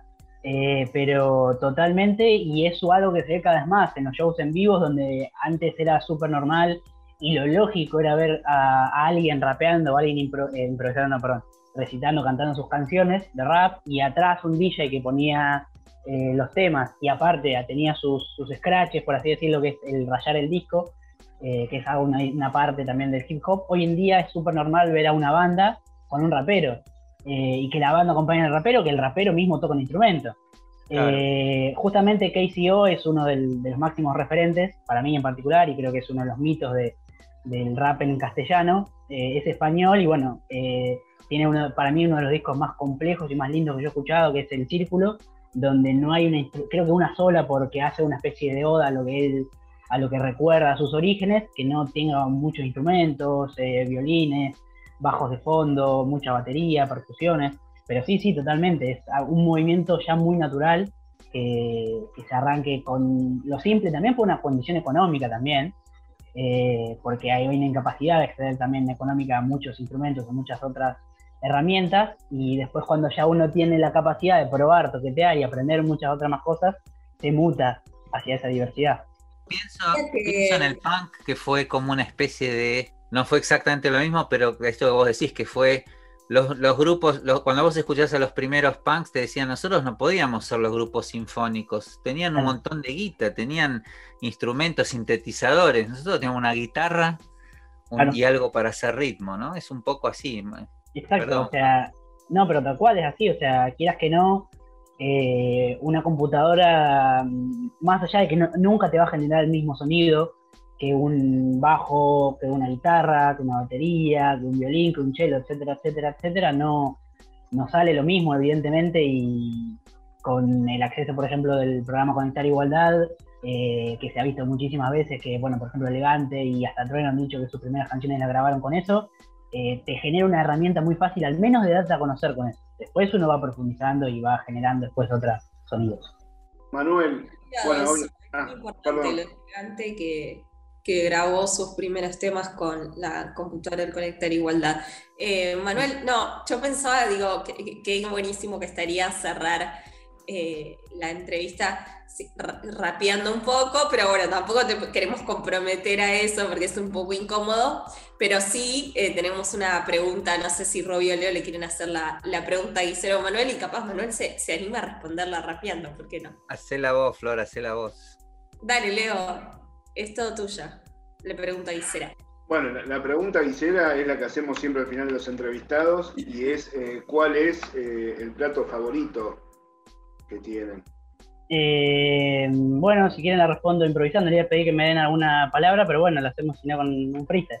Con guiso, con la palabra guiso puede ser, por. Claro, con la palabra hizo el plato, exacto. Bueno, eh, le quiero mandar un abrazo muy grande acá a mis compañeros sudacas. Eh, les doy un abrazo muy, muy grande de acá a Perón, que se considera un rapa. Eh, saben que en esto del movimiento del rap soy un hombre que a veces se destaca y uno de mis platos favoritos es la milanesa con papa.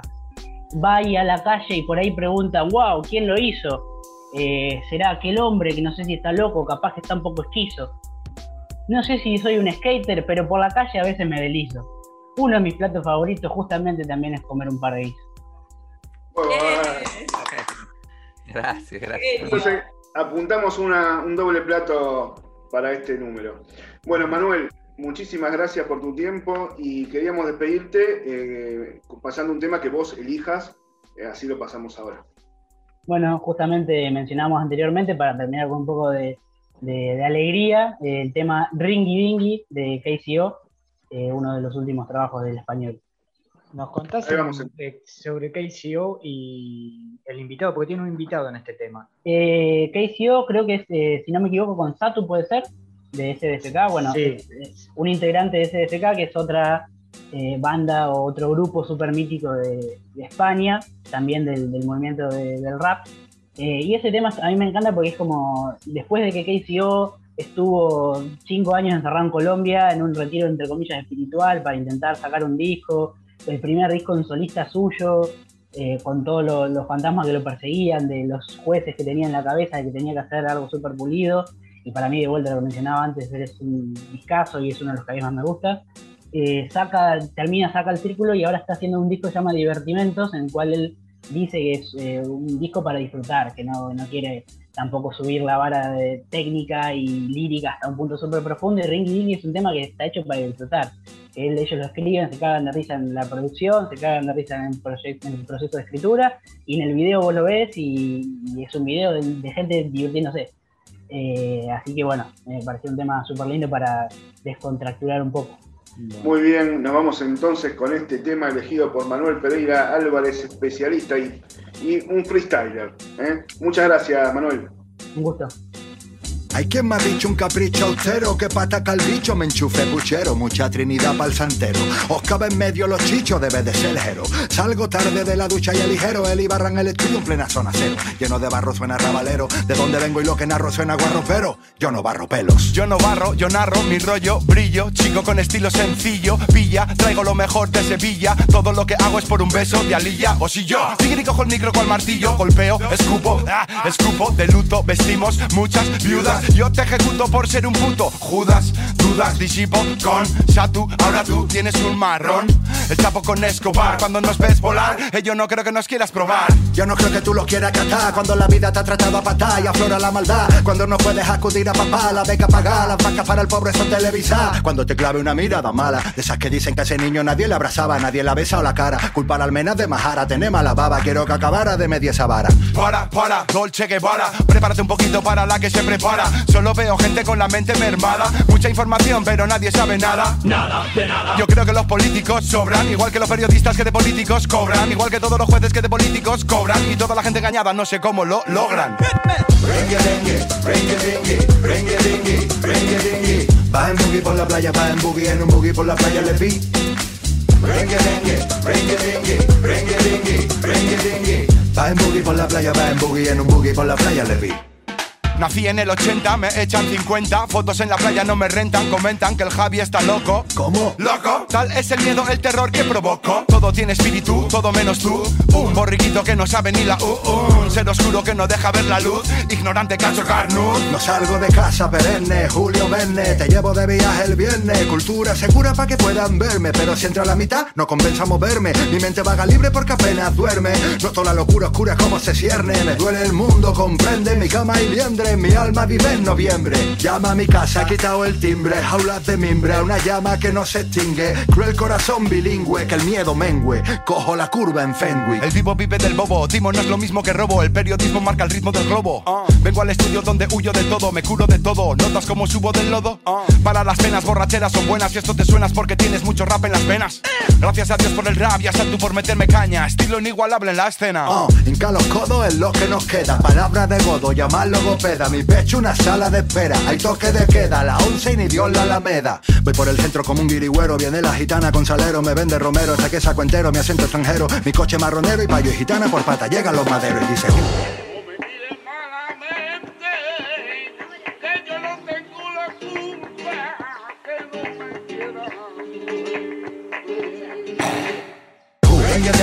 Rengue,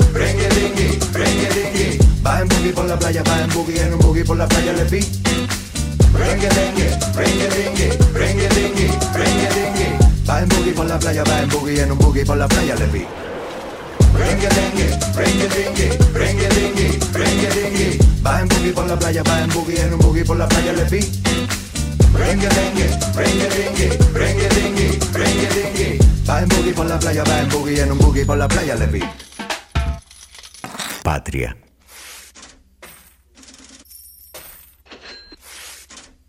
Seguimos en el guiso y pasamos así bruscamente del freestyle a la columna económica. Pero bueno, es lo que hay, eh, la vida es como la vida, es como un guiso todo junto, todo mezclado, pero bueno, por eso no es malo, es bueno, puede ser bueno. Eh, Me mató Leo diciendo, es lo que hay. Es lo que es lo hay. que hay, muchachos, es lo que hay. Vámonos, sé. vámonos, Leo, que avi- avisa cuando termine, Flor, porque yo me, me voy a escuchar un, me voy a escuchar un rap y vuelvo, chao. Es como, la pizzería de Capuzotto, pizzería los hijos de... ¿No? No, yo se las rapearía la, la columna, pero no, no creo que salga bien, no creo que se entienda mucho. No, Bueno. Pero bueno, vamos al tema, a ver, el tema de la semana, tu tema, el económico, pero en particular el tema por qué los argentinos pensamos en verdes y déjame agregar esto, después de tantas décadas y todas las crisis que vivimos las, últimas décadas, valga la redundancia, siempre han tenido que ver y han ata- están atadas al, al dólar, al verde, ¿no? a la moneda extranjera. Podemos decir que está justificado esto de pensar mucho en el dólar en Argentina. Cada vez que se empieza a, mover el dólar, eh, se encienden como algunas alarmas, ¿no? Eh, eso es un poco también lo que está pasando en estos días, que estamos viendo que eh, está subiendo un poquito, se mueve unos pesos el dólar ilegal o incluso los dólares financieros. eh, y justamente ya uno empieza a ver que hay mucha información acerca de qué está pasando con el dólar. Eh, estamos entrando en un segundo semestre donde por una cuestión estacional baja la cantidad de dólares que ingresan al país vía liquidación de la cosecha, que es por donde ingresa la gran mayoría de los dólares que entran al país. Eh, si miramos incluso un poco más en este momento, tenemos superávit comercial, o sea, de lo que exportamos y lo que importamos, en este momento esa cuenta da que estamos exportando más de lo que importamos. Eh, se sumaron una gran cantidad de reservas al Banco Central eh, en el correr de estos meses. O sea, logró tener mayor robustez, ¿no? Mayor robustez de reserva, algo que es muy importante. Incluso se está renegociando la deuda, ¿no? Esta semana que pasó, conocimos la noticia de que Martín Guzmán decidió, o mejor dicho, consiguió a Argentina un puente en la negociación con el Club de París. Eh, en realidad lo que se logró es eh, pagar 430 millones de dólares de acá a marzo del año que viene en dos cuotas y en lo más grande, los desembolsos más grandes por 2 mil millones de dólares, eh, comenzar a pagarlo después de marzo del año que viene, o sea, esa parte de la deuda se refinancia el año que viene, una vez que ya esté cerrado el acuerdo con el Fondo Monetario Internacional, que es parte de las exigencias que te hace eh, el Club de París. Entonces, uno que podría decir, en términos generales, analizando estas variables, no tendríamos por qué tener una presión sobre el tipo de cambio. Si yo, eh, recién estamos diciendo, ¿no? Superávit comercial, se sumaron cantidad de reservas, eh, el Banco Central logró tener una buena robustez, se está renegociando, refinanciando la deuda. Bueno, ¿qué es lo que está pasando? La pregunta me parece importante eh, es hacernos es, ¿quién se está dolarizando? ¿no? Alguien está demandando más dólares. ¿Y qué es lo que pasa? Y, acá nos vamos a meter un poquito en una palabra que es el tema de las expectativas, una palabra que seguramente escucharon mucho y si no la escucharon en economía se usa muchísimo, porque cuando se empieza a alimentar la brecha cambiaria, la brecha cambiaria me refiero a la diferencia que hay entre el dólar oficial y los dólares alternativos, que puede ser el contado con liquidación, el dólar bolsa o incluso el dólar ilegal, empieza a aparecer estas expectativas, ¿no? Expectativas de qué? Bueno, de que el dólar oficial para evitar la brecha cambiaria se devalúe. Y ahí, bueno, ya sabemos todo lo que viene después, ¿no? Eh, incluso yo les propongo, porque recién hablaba del tema de las expectativas que genera una brecha cambiaria, yo les propongo a ustedes que eh, abran cualquier portal económico eh, y van a encontrar muchas cuestiones diferentes, muchos razonamientos diferentes sobre por qué está aumentando el dólar. Eh, y es difícil saber de por sí qué es lo que pasa porque es un mercado que justamente no está regulado el dólar ilegal. Sin embargo, está en todos los portales y lo vemos constantemente en todas las noticias económicas. Para eso, para entender el por qué hablamos tanto del dólar, me parece que es interesante viajar un poquito atrás en el tiempo y también en el, análisis, porque el dólar se volvió importante las discusiones públicas y, y lo difunden permanentemente todos los medios de comunicación porque el valor de la moneda internacional, de, la moneda estadounidense, no le interesa solamente a la élite económica, a los empresarios o a los economistas, sino a una gran parte de la sociedad. Yo siempre digo que el dólar y la inflación son como la selección argentina. Vieron que jugó la selección hace dos días, vos le preguntás a cualquiera en la calle cómo salió el partido. Bueno, la gran mayoría sabe cómo salió el partido. Eh, con la inflación y con el dólar pasa más o menos algo similar. Todos saben, todos conocen, todos escuchan. Son, Eh, son identidades nacionales, casi el dólar y la inflación. En serio, digamos. Sí, sí, realmente lo tenemos incorporado y la verdad es que es un poco una amenaza latente. Cuando se dispara el dólar empieza a haber cierto nerviosismo, cierta incertidumbre y está justificado por lo que decía hace un ratito eh, eh, Leo, perdón. Eh, por nombrar solamente las cuatro últimas crisis económicas, sin irnos tan lejos en el tiempo, hicimos la crisis del año 81, la crisis del 89, la crisis de 2001 y las últimas crisis del año 2018 y 2019 con Mauricio Macri, las crisis en el tipo de cambio que terminaron con fuertes devaluaciones, no terminaron, no controlaron el tipo de cambio, sino terminaron en defaults, en aceleración de la inflación, en grandes aumentos de la pobreza. Y generalmente las devaluaciones lo que termina haciendo es una transferencia de ingresos de los sectores económicos concentrados que tienen su patrimonio dolarizado o el sector exportador que maneja las divisas, se termina generando ellos, digamos, un incremento en su patrimonio y hay un gran sector de la sociedad que la termina pasando muy mal. Por eso yo les decía recién que se encienden las alarmas. Hay un artículo muy recontra interesante eh, que prometo que les voy a, buscar ahora el nombre porque se me fue de la cabeza, en donde eh, cuenta este artículo que hay un, comerciante de la localidad de La Matanza que sufrió los saqueos del año 2001. Y cuando le preguntan por el aumento en el dólar en agosto del año 2018, hace poquito, vieron que fue la, la devaluación muy fuerte que se hizo en el 2018, la respuesta del comerciante fue, lo único que falta es que ahora vengan los saqueos. O sea, fíjense cómo ya lo tenemos incorporado que prácticamente predice efectos, ¿no? Eh, Pero Flor, pero- yo lo que creo. Ah, perdón, sí, dale, Leo. No, eh, a ver, que es que no se puede evitar eh, cuando uno piensa en una devaluación en los precios, en lo- los precios de los productos alimenticios, de la mesa de, de la sociedad, de los argentinos, y que se vuelven inaccesibles. Y a partir de ahí, ¿qué viene? El caos, los saqueos, todo lo que ya sabemos. Digo, ese para mí es el gran, el gran punto, ¿no? El emparejamiento que hay, el tema del aumento del dólar y, y la crisis económica en los hogares. Sí, pero yo lo que creo también, si me permitís, Flor, meterme en tu, en tu columna, es que hay, eh, yo, bueno, nuevamente, disculpa que recurro a mi, a mi edad, eh, el dólar apareció en la mente de las, sobre todo de la clase media, después se fue yendo hacia abajo, en las primeras familias, en las conversaciones familiares, hacia fines del 60, en la década del 60.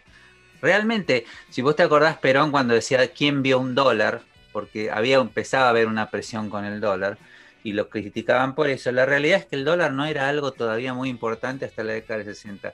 Por eso yo lo que digo que cuando hablamos del dólar, hiciste muy buena esa, esa cosa de la inflación y dólar, porque eh, viste que la gente, el, eh, el- el neoliberalismo, el liberalismo en general y el bloque de poder en Argentina siempre patea para afuera. Entonces te dice, las crisis es producto del populismo, el déficit fiscal, todo ese dogma neoliberal. Y también, y el dólar en realidad fue la instalación de eh, la forma en que el pueblo se defiende, a veces lamentablemente se instaló como una forma de defender tu salario, porque es lo único seguro.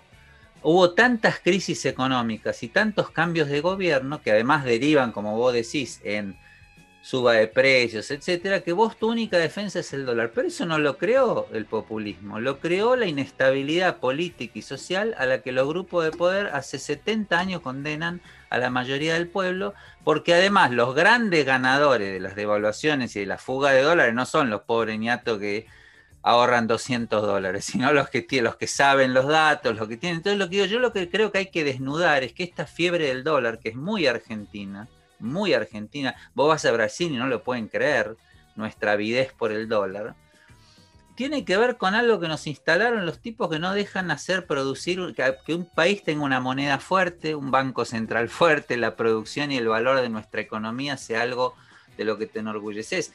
Detrás de la cultura del dólar está nuevamente la construcción de esta Argentina eh, liberal eh, antipopular, ¿no? No es culpa de los, de los No, no, no. O sea, eh, mira, vam- si les parece, vamos por partes porque tengo, eh, o sea, quiero contarles cuál es el pensamiento ortodoxo sobre el dólar y, desanudar eso, pero también quiero poner el foco en eh, la dolarización de la economía argentina y esto que explicás vos, Robin. A ver, hay una preferencia por el dólar estadounidense en nuestro país, eso está claro. Lo que genera es que se debilita el peso, nuestra moneda local, sobre todo como medio de reserva de ahorro. ¿Sí? Por eso tenemos una economía bimonetaria. Y esto es, es claro y es importante remarcarlo. ¿no? Si uno quiere preservar el valor de la moneda, sabe que quedándose con el peso lo vas a perder. ¿Está bien? O sea, no, no es que sos una antipatria. Claro, Eso es claro. lógica. En un país donde hay inflación, vos sabés que hoy un peso no te va a valer lo mismo en dos meses, ¿sí?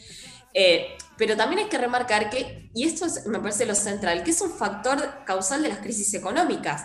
Argentina tiene un problema de falta de dólares, ¿sí? Hay una investigación que hizo Lucy eh, y Wilkis del año 2019 que muestra justamente que en Argentina hasta la década de 1930 eh, el dólar era una moneda más, era una de las tantas divisas que hay en el país y que muy de a poquito se empezó a incrementar, pero a un nivel similar en toda Latinoamérica, que fue cuando Estados Unidos empezó a tener una hegemonía política y económica más fuerte en toda la región. Ahora, en ningún otro país de Latinoamérica pasa lo que pasa en Argentina.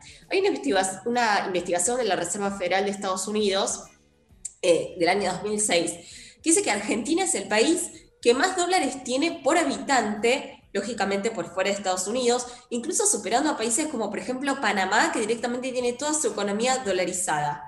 Hay, hay un capítulo que tiene la Reserva Federal de Estados Unidos eh, en este informe dedicado solamente a Argentina, que se llama Argentina, un usuario de largo plazo. La realidad es que la dolarización es un factor que hace propensa a las crisis económicas. La preferencia por el dólar le da mucha volatilidad porque hay un sube y baja que es muy desestabilizador, eh, porque hace subir mucho la demanda de una moneda que no es local. Y aparece un que es el problema de la restricción externa, que es el problema de la falta de dólares. ¿sí? Eh, y encima, muchos sectores de la población, frente a la posibilidad de que la cosa futuro no funcione muy bien, ¿sí? por esta propensión que hay de las crisis, y ante la sensación de el peso no me resguarda, ¿qué hace? Bueno, aumenta todavía más la demanda de dólares, lo que todavía presiona más al sector externo. ¿sí? Y fíjense cómo es como una rueda que eh, constantemente se va retroalimentando.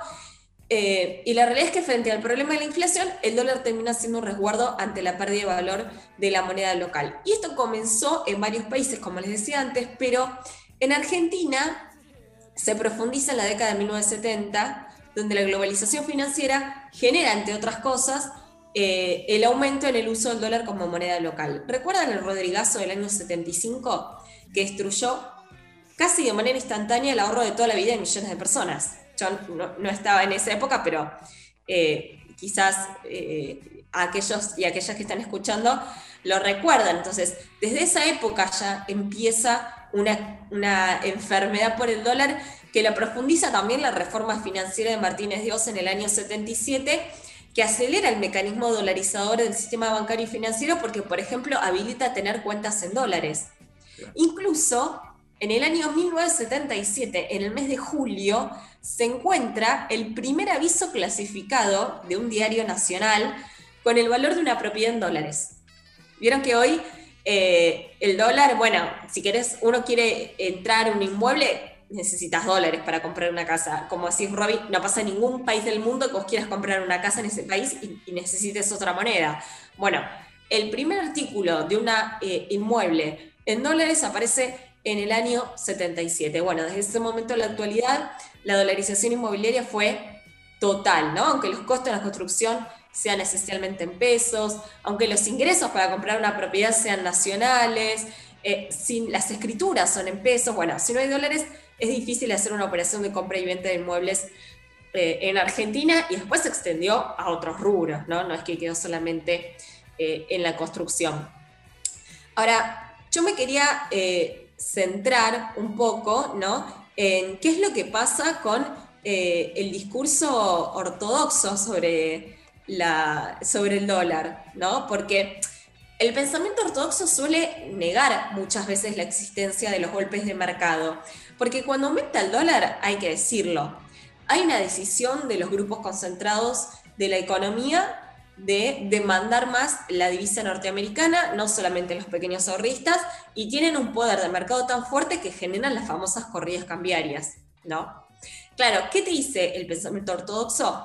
Bueno, que los golpes de mercado o que la compra de divisas por parte de los agentes económicos en una economía es algo normal y esperable porque lo que hacen es proteger su capital ante la desconfianza del peso. Pero a ese análisis hay que sumarle varias cosas importantes de la estructura económica argentina que a mí me parece que son importantes resaltar. Primero, la gran concentración que hay en la cúpula empresaria argentina, eh, que es el que puede tener las ganancias extraordinarias y los recursos para desatar las corridas cambiarias que después generan la restricción externa y que después generan todos los problemas de las crisis, ¿no? Eh, porque esto hay que decirlo, ahora está aumentando un poco el dólar. Bueno, no es que dos personas que cobraron el aguinaldo fueron a comprar dólares que parar el valor del dólar blue. ¿no? Digamos, hay agentes fuertes jugando atrás de esto. También la concentración del sector del comercio exterior argentino. Hay 200 empresas menos que controlan el 65% de las exportaciones en Argentina. Entonces, hay un grupo de personas, 200, que tiene el manejo de las divisas. ¿No? Maneja cuándo te las quiere liquidar eh, y por lo tanto la incidencia en el mercado cambiario, en algo que para nosotros es tan sensible. Y después también hay que sumar, lógicamente, esta obsesión dolarizadora por parte de las clases altas y la élite económica argentina, que lo que hace es que cuando actúan de manera en conjunta, generan un efecto en manada. ¿sí? O sea, eh, cuando esto se dice, bueno, bajale los impuestos porque con esa guita van a invertir más. Bueno, vos le bajas los impuestos y ese ingreso que tiene lo dolarizan, te aumentan el dólar blue y te genera un efecto cascada porque a medida que aumenta el blue lo que va haciendo mucha gente es, che, acá se viene una devaluación fuerte y entonces me voy a resguardar y me voy a ir a comprar dólares.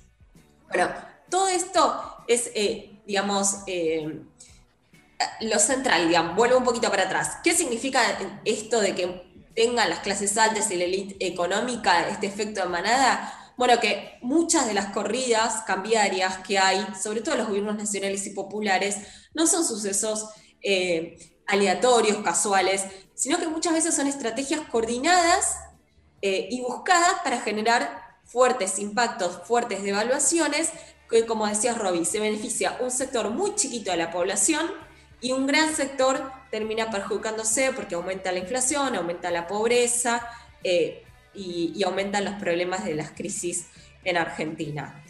Eso es un poco un resumen ¿no? de, todo lo que, lo que sucede con el dólar y por qué desde hace tanto tiempo, cada vez que prendemos la televisión, que es parte de, ¿se acuerdan que hablamos de la superestructura eh, gramsciana, esta superestructura que muchas veces también genera sentido común, eh, porque la verdad es que uno a veces tiene una sobreinformación sobre la divisa norteamericana que es también única, no pasa en otro país del mundo que esté en absolutamente todos los lugares eh, mostrándose en primera pantalla el valor de una divisa que además es ilegal, ¿no? Es como que estaríamos mostrando todo el tiempo en la tele el precio de un producto que es ilegal.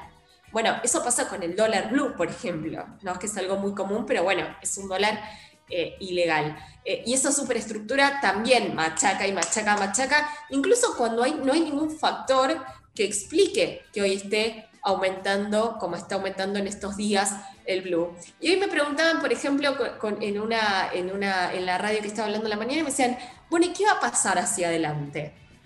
¿Qué se viene ahora? Eh, y yo pensaba, bueno, probablemente lo que podemos esperar hacia adelante son tensiones, tensiones, mucha información, muchas noticias hablando sobre el dólar, en un contexto en donde no nos debería preocupar tanto, ¿no? Por estas razones que yo les eh, enumeraba previamente, porque no estamos mal, porque tenemos robustez, porque se está renegociando la deuda. Sin embargo, probablemente de acá hacia adelante lo que vamos a escuchar en muchos medios de comunicación y en muchos periódicos es tensiones en el tipo de cambio, tensiones que lógicamente son desestabilizadoras porque estamos en un clima preelectoral, pero por eso acá en el guiso tratamos de eh, traer información para contrarrestar un poco, ¿no? Con tanta información pública que hay sobre un tema tan delicado para los argentinos y argentinas que es nada más ni nada menos que su moneda, ¿no? Su, economía monetaria. Vos sabés que yo, ustedes saben que a mí me gusta escribir, que escribo cuentos. Tengo un cuento que todavía no lo tengo terminado, eh, muy rápido porque tenemos que cerrar el bloque, pero eh, los españoles, eh, los indios, cuando eh, los, nativos americanos, cuando llegaron los españoles, las crónicas dicen que creían que el oro lo comían, porque no podían entender por qué tenían esa, esa avidez por llevarse el oro. Hay, hay, hay mitos este, indígenas, relatos que creían que los españoles comían oro. Yo tengo un cuento con una, idea de una persona que se embarca en Argentina y ve a los argentinos comiendo dólares.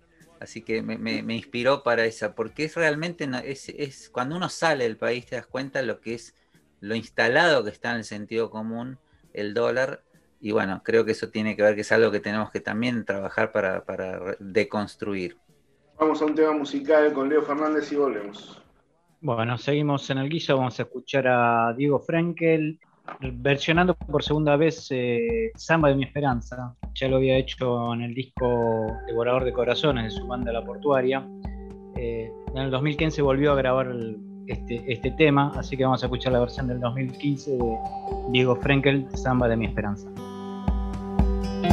Viento del Sur, la radio del Patria. Samba de mi esperanza,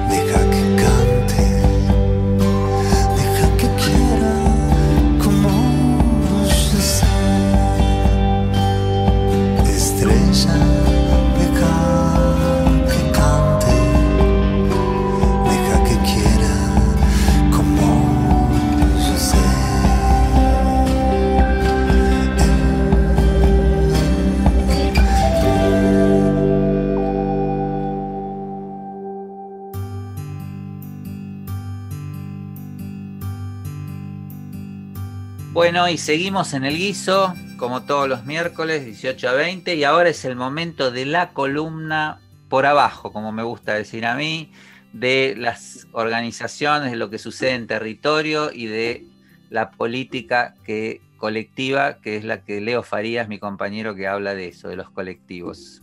Sí, así es. Y hoy quiero contarles eh, un trabajo que se viene dando ya hace casi un poquito más de dos meses, que viene bien por abajo, bien por abajo, en la ciudad de Buenos Aires.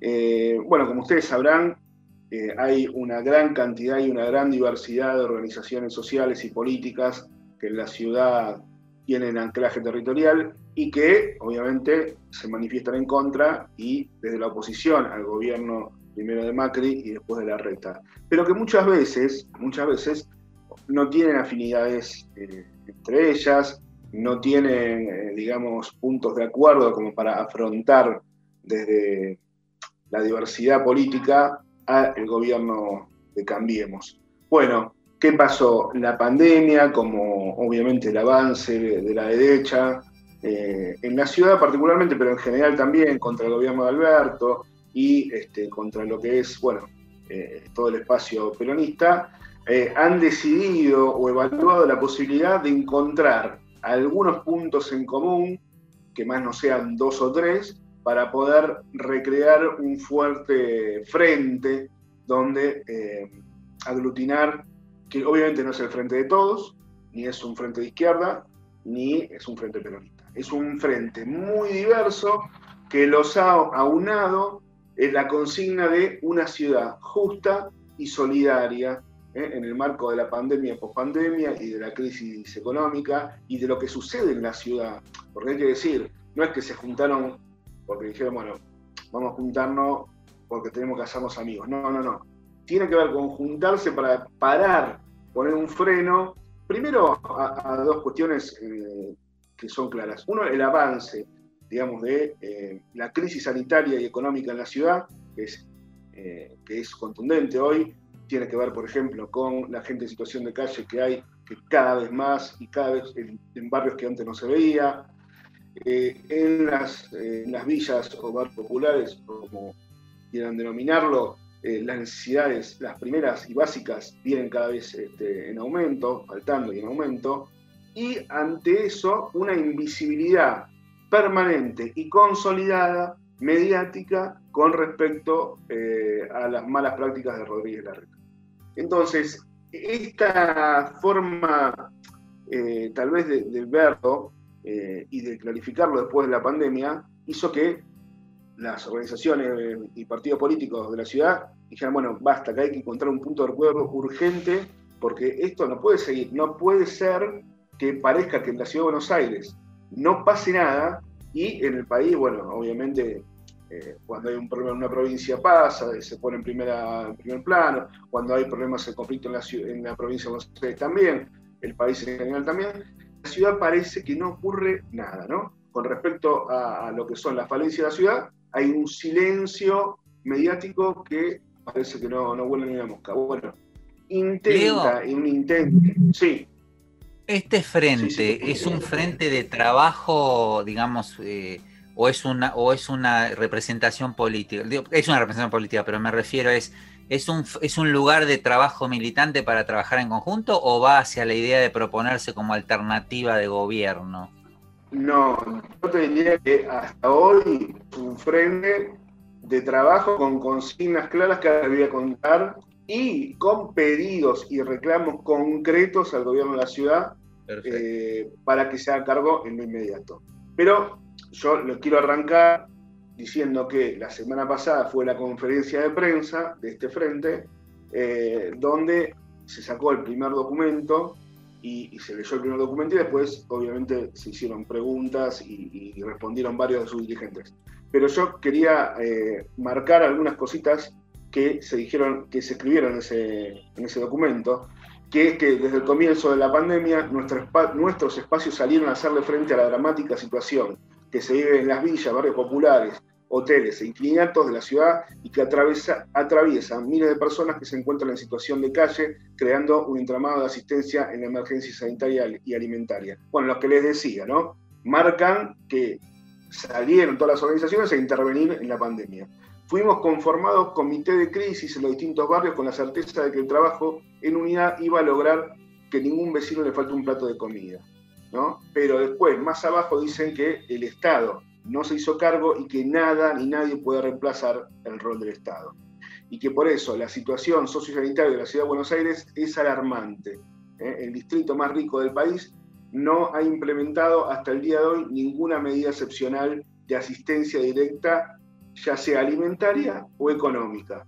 Esto es lo que dice y nos marca claramente que los comedores convenía, eh, conveniados con el gobierno de la ciudad sufrieron un 33% de recorte en la cantidad de alimentos. 33% de recorte en la cantidad de alimentos el último año. ¿eh? Esto sí es alarmante y esto no sale en ningún lado. ¿eh?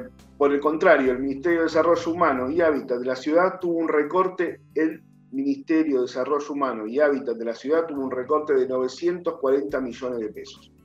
El último año. Tampoco sale en ningún lado. Entonces, ante esta situación y otras tantas que va describiendo el documento, eh, fue que se logró unificar una serie de puntos y de exigencias al gobierno de la ciudad. Si quieren, se las leo. Que tiene que ver, cuatro puntos particularmente. Reforzar la asistencia alimentaria a comedores comunitarios conveniados y asistidos y a los cientos de comedores, merenderos y ollas populares que funcionan diariamente en la ciudad. Eso por un lado. Crear un ing- esto es muy interesante, escuchen, ¿eh? crear un ingreso familiar de emergencia, un IFE de la ciudad de Buenos Aires que asista a los sectores más afectados por la pandemia. Reforzar extraordinariamente, extraordinariamente aquellos programas que refieran a asistencia alimentaria y habitacional. Y este es un punto que todavía no tiene una elaboración técnica, pero sí eh, se piensa en ese, en ese lado, no, sobrepon- superponerse con los IFE nacionales, crear un IFE de la ciudad. Ahora, lo que se está viendo es de dónde saldría ese dinero y cómo se implementaría a los sectores que más lo necesitan. ¿Está bien? Eh, lanzar medidas vinculadas a la economía popular que incentiven el trabajo, que fomenten los proyectos productivos y que garanticen los productos elaborados por cooperativas y pymes, y eh, el reconocimiento económico a los trabajadores de comedores y merenderos que realizan tareas de cuidado comunitarios esenciales durante la pandemia. Y me olvido con el último punto, que es garantizar el acceso a una atención sanitaria adecuada a las personas que atraviesan el COVID, así como también los servicios para las víctimas fatales de la enfermedad. Estos puntos son, Robbie, te respondo a vos que preguntaste, los que puntualmente unifican este gran frente multidiverso, diría, porque acá va desde los sectores sindicales, territoriales, de izquierda, de centro progresista, el peronismo, el peronismo ortodoxo, la campo, el peronismo militante, el Frente Barrial del CTA y, lo que se lo, y la Madre Plaza de Mayo. Digo, ¿no? Eh, bueno, me olvidaba, la Asamblea Permanente por los Derechos Humanos, eh, diputados, eh, sindicatos de todo tipo. Bueno, un gran frente contra el hambre, un gran frente por una ciudad justa y solidaria en la ciudad de Buenos Aires. Veremos cómo sigue, pero me parece que en el año este que es electoral no es menor la creación de este frente y veremos si se obtiene algún resultado de estos pedidos eh, que, se, que se realizan. Ojalá sea un espacio de construcción porque hace falta y además de alguna manera lo que está planteando es un poco la línea de lo que el gobierno nacional hizo durante la pandemia en todo el país y que en lo único, el único lugar donde no se replicó fue en la, en la ciudad. Así que esperemos que... dice Buenos Aires, Roby. La realidad es que si, si tuviéramos que enumerar la cantidad de políticas públicas que ha tomado el gobierno de la provincia de Buenos Aires eh, para los sectores populares, para las pymes, es innumerable y no se conoce eso de la ciudad de Buenos Aires, la ciudad más rica del país. Así es. Sí, señor, la ciudad más rica del país. Esperemos que en lo que viene me gustaría traer eh, alguna voz eh, Sí, referente, Claro. de referente de este frente y bueno, veremos cómo sigue. Pero esto es un anuncio que eh, quería hacer, que no, no, no me parece menor en este marco. Y bueno, a ver si este Goliat, protegido por los medios, que es el, neoliberalismo encarnado en la reta, este, tiene alguna fisura, ¿no? Y que obviamente es la discusión eterna, porque también eh, hay una sociedad que lo elige, que los elige. eh, Por en supuesto. definitiva, es un poco de las dos cosas. Pero bueno, eh, eso era todo por este momento. Cuando tenga novedades, las estaremos charlando acá, si les parece, en el equipo. Vamos a un tema con Leo Fernández y volvemos. Lamentablemente seguimos con las necrólogas. Si bien la semana pasada escuchamos un tema de Willy Crook, eh, precisamente porque estaba, bueno, habíamos dado cuenta que había sufrido una CB, lamentablemente Crook eh, falleció este domingo. Así que bueno, vamos a escuchar una faceta de Willy Crook que no sé si muchos la conocen, que es como el saxofonista de Patricio Rey y los Redonditos de Ricota, de sus primeros dos discos, de Gulp y de Octubre. Vamos a escuchar y a homenajear a Willy Crook, escuchando a Patricio Rey desde el disco Octubre de 1986, Música para Pastillas.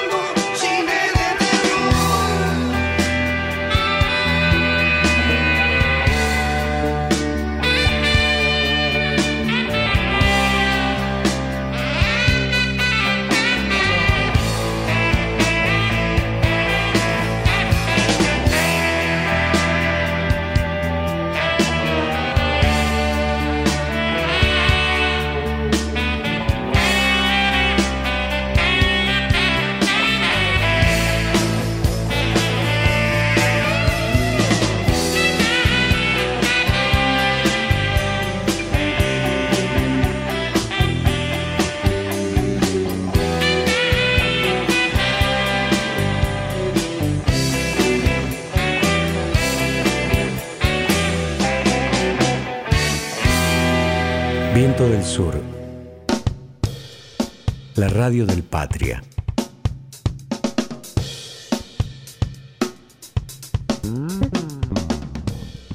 Y llegamos al final de este guiso. La verdad que este creo que salió exquisito. eh, así que bueno, lo quería, lo quería compartir con el público y con ustedes y iniciar la despedida. Eh, muchas gracias a Diego Cisternas, como siempre, en los controles, a Caro Casagni eh, y a Mariana Ponce León en la producción. Eh, les dejo el cierre a ustedes, Florencia, Roby y por supuesto a Leo con un tema final.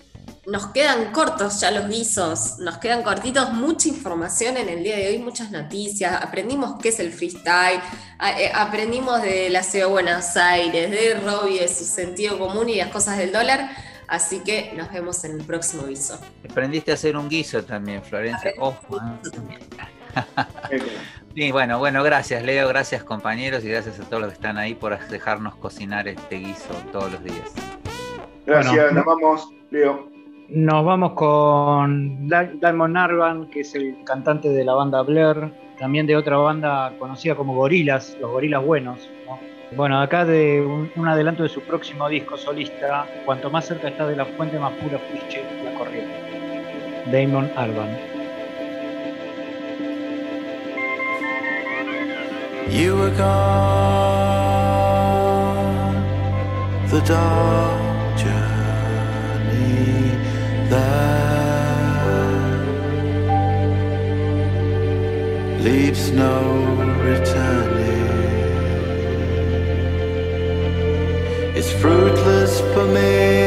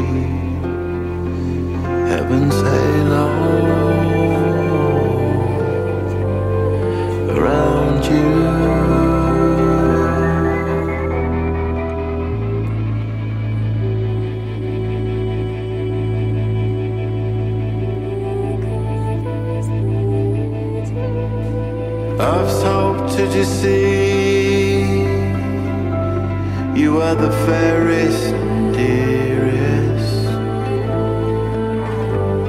Where many were fair to my heart, you are nearest. The year has its winter as well as its May. The sweetest leave us and the fairest decay. The nearer the fountain, more pure the stream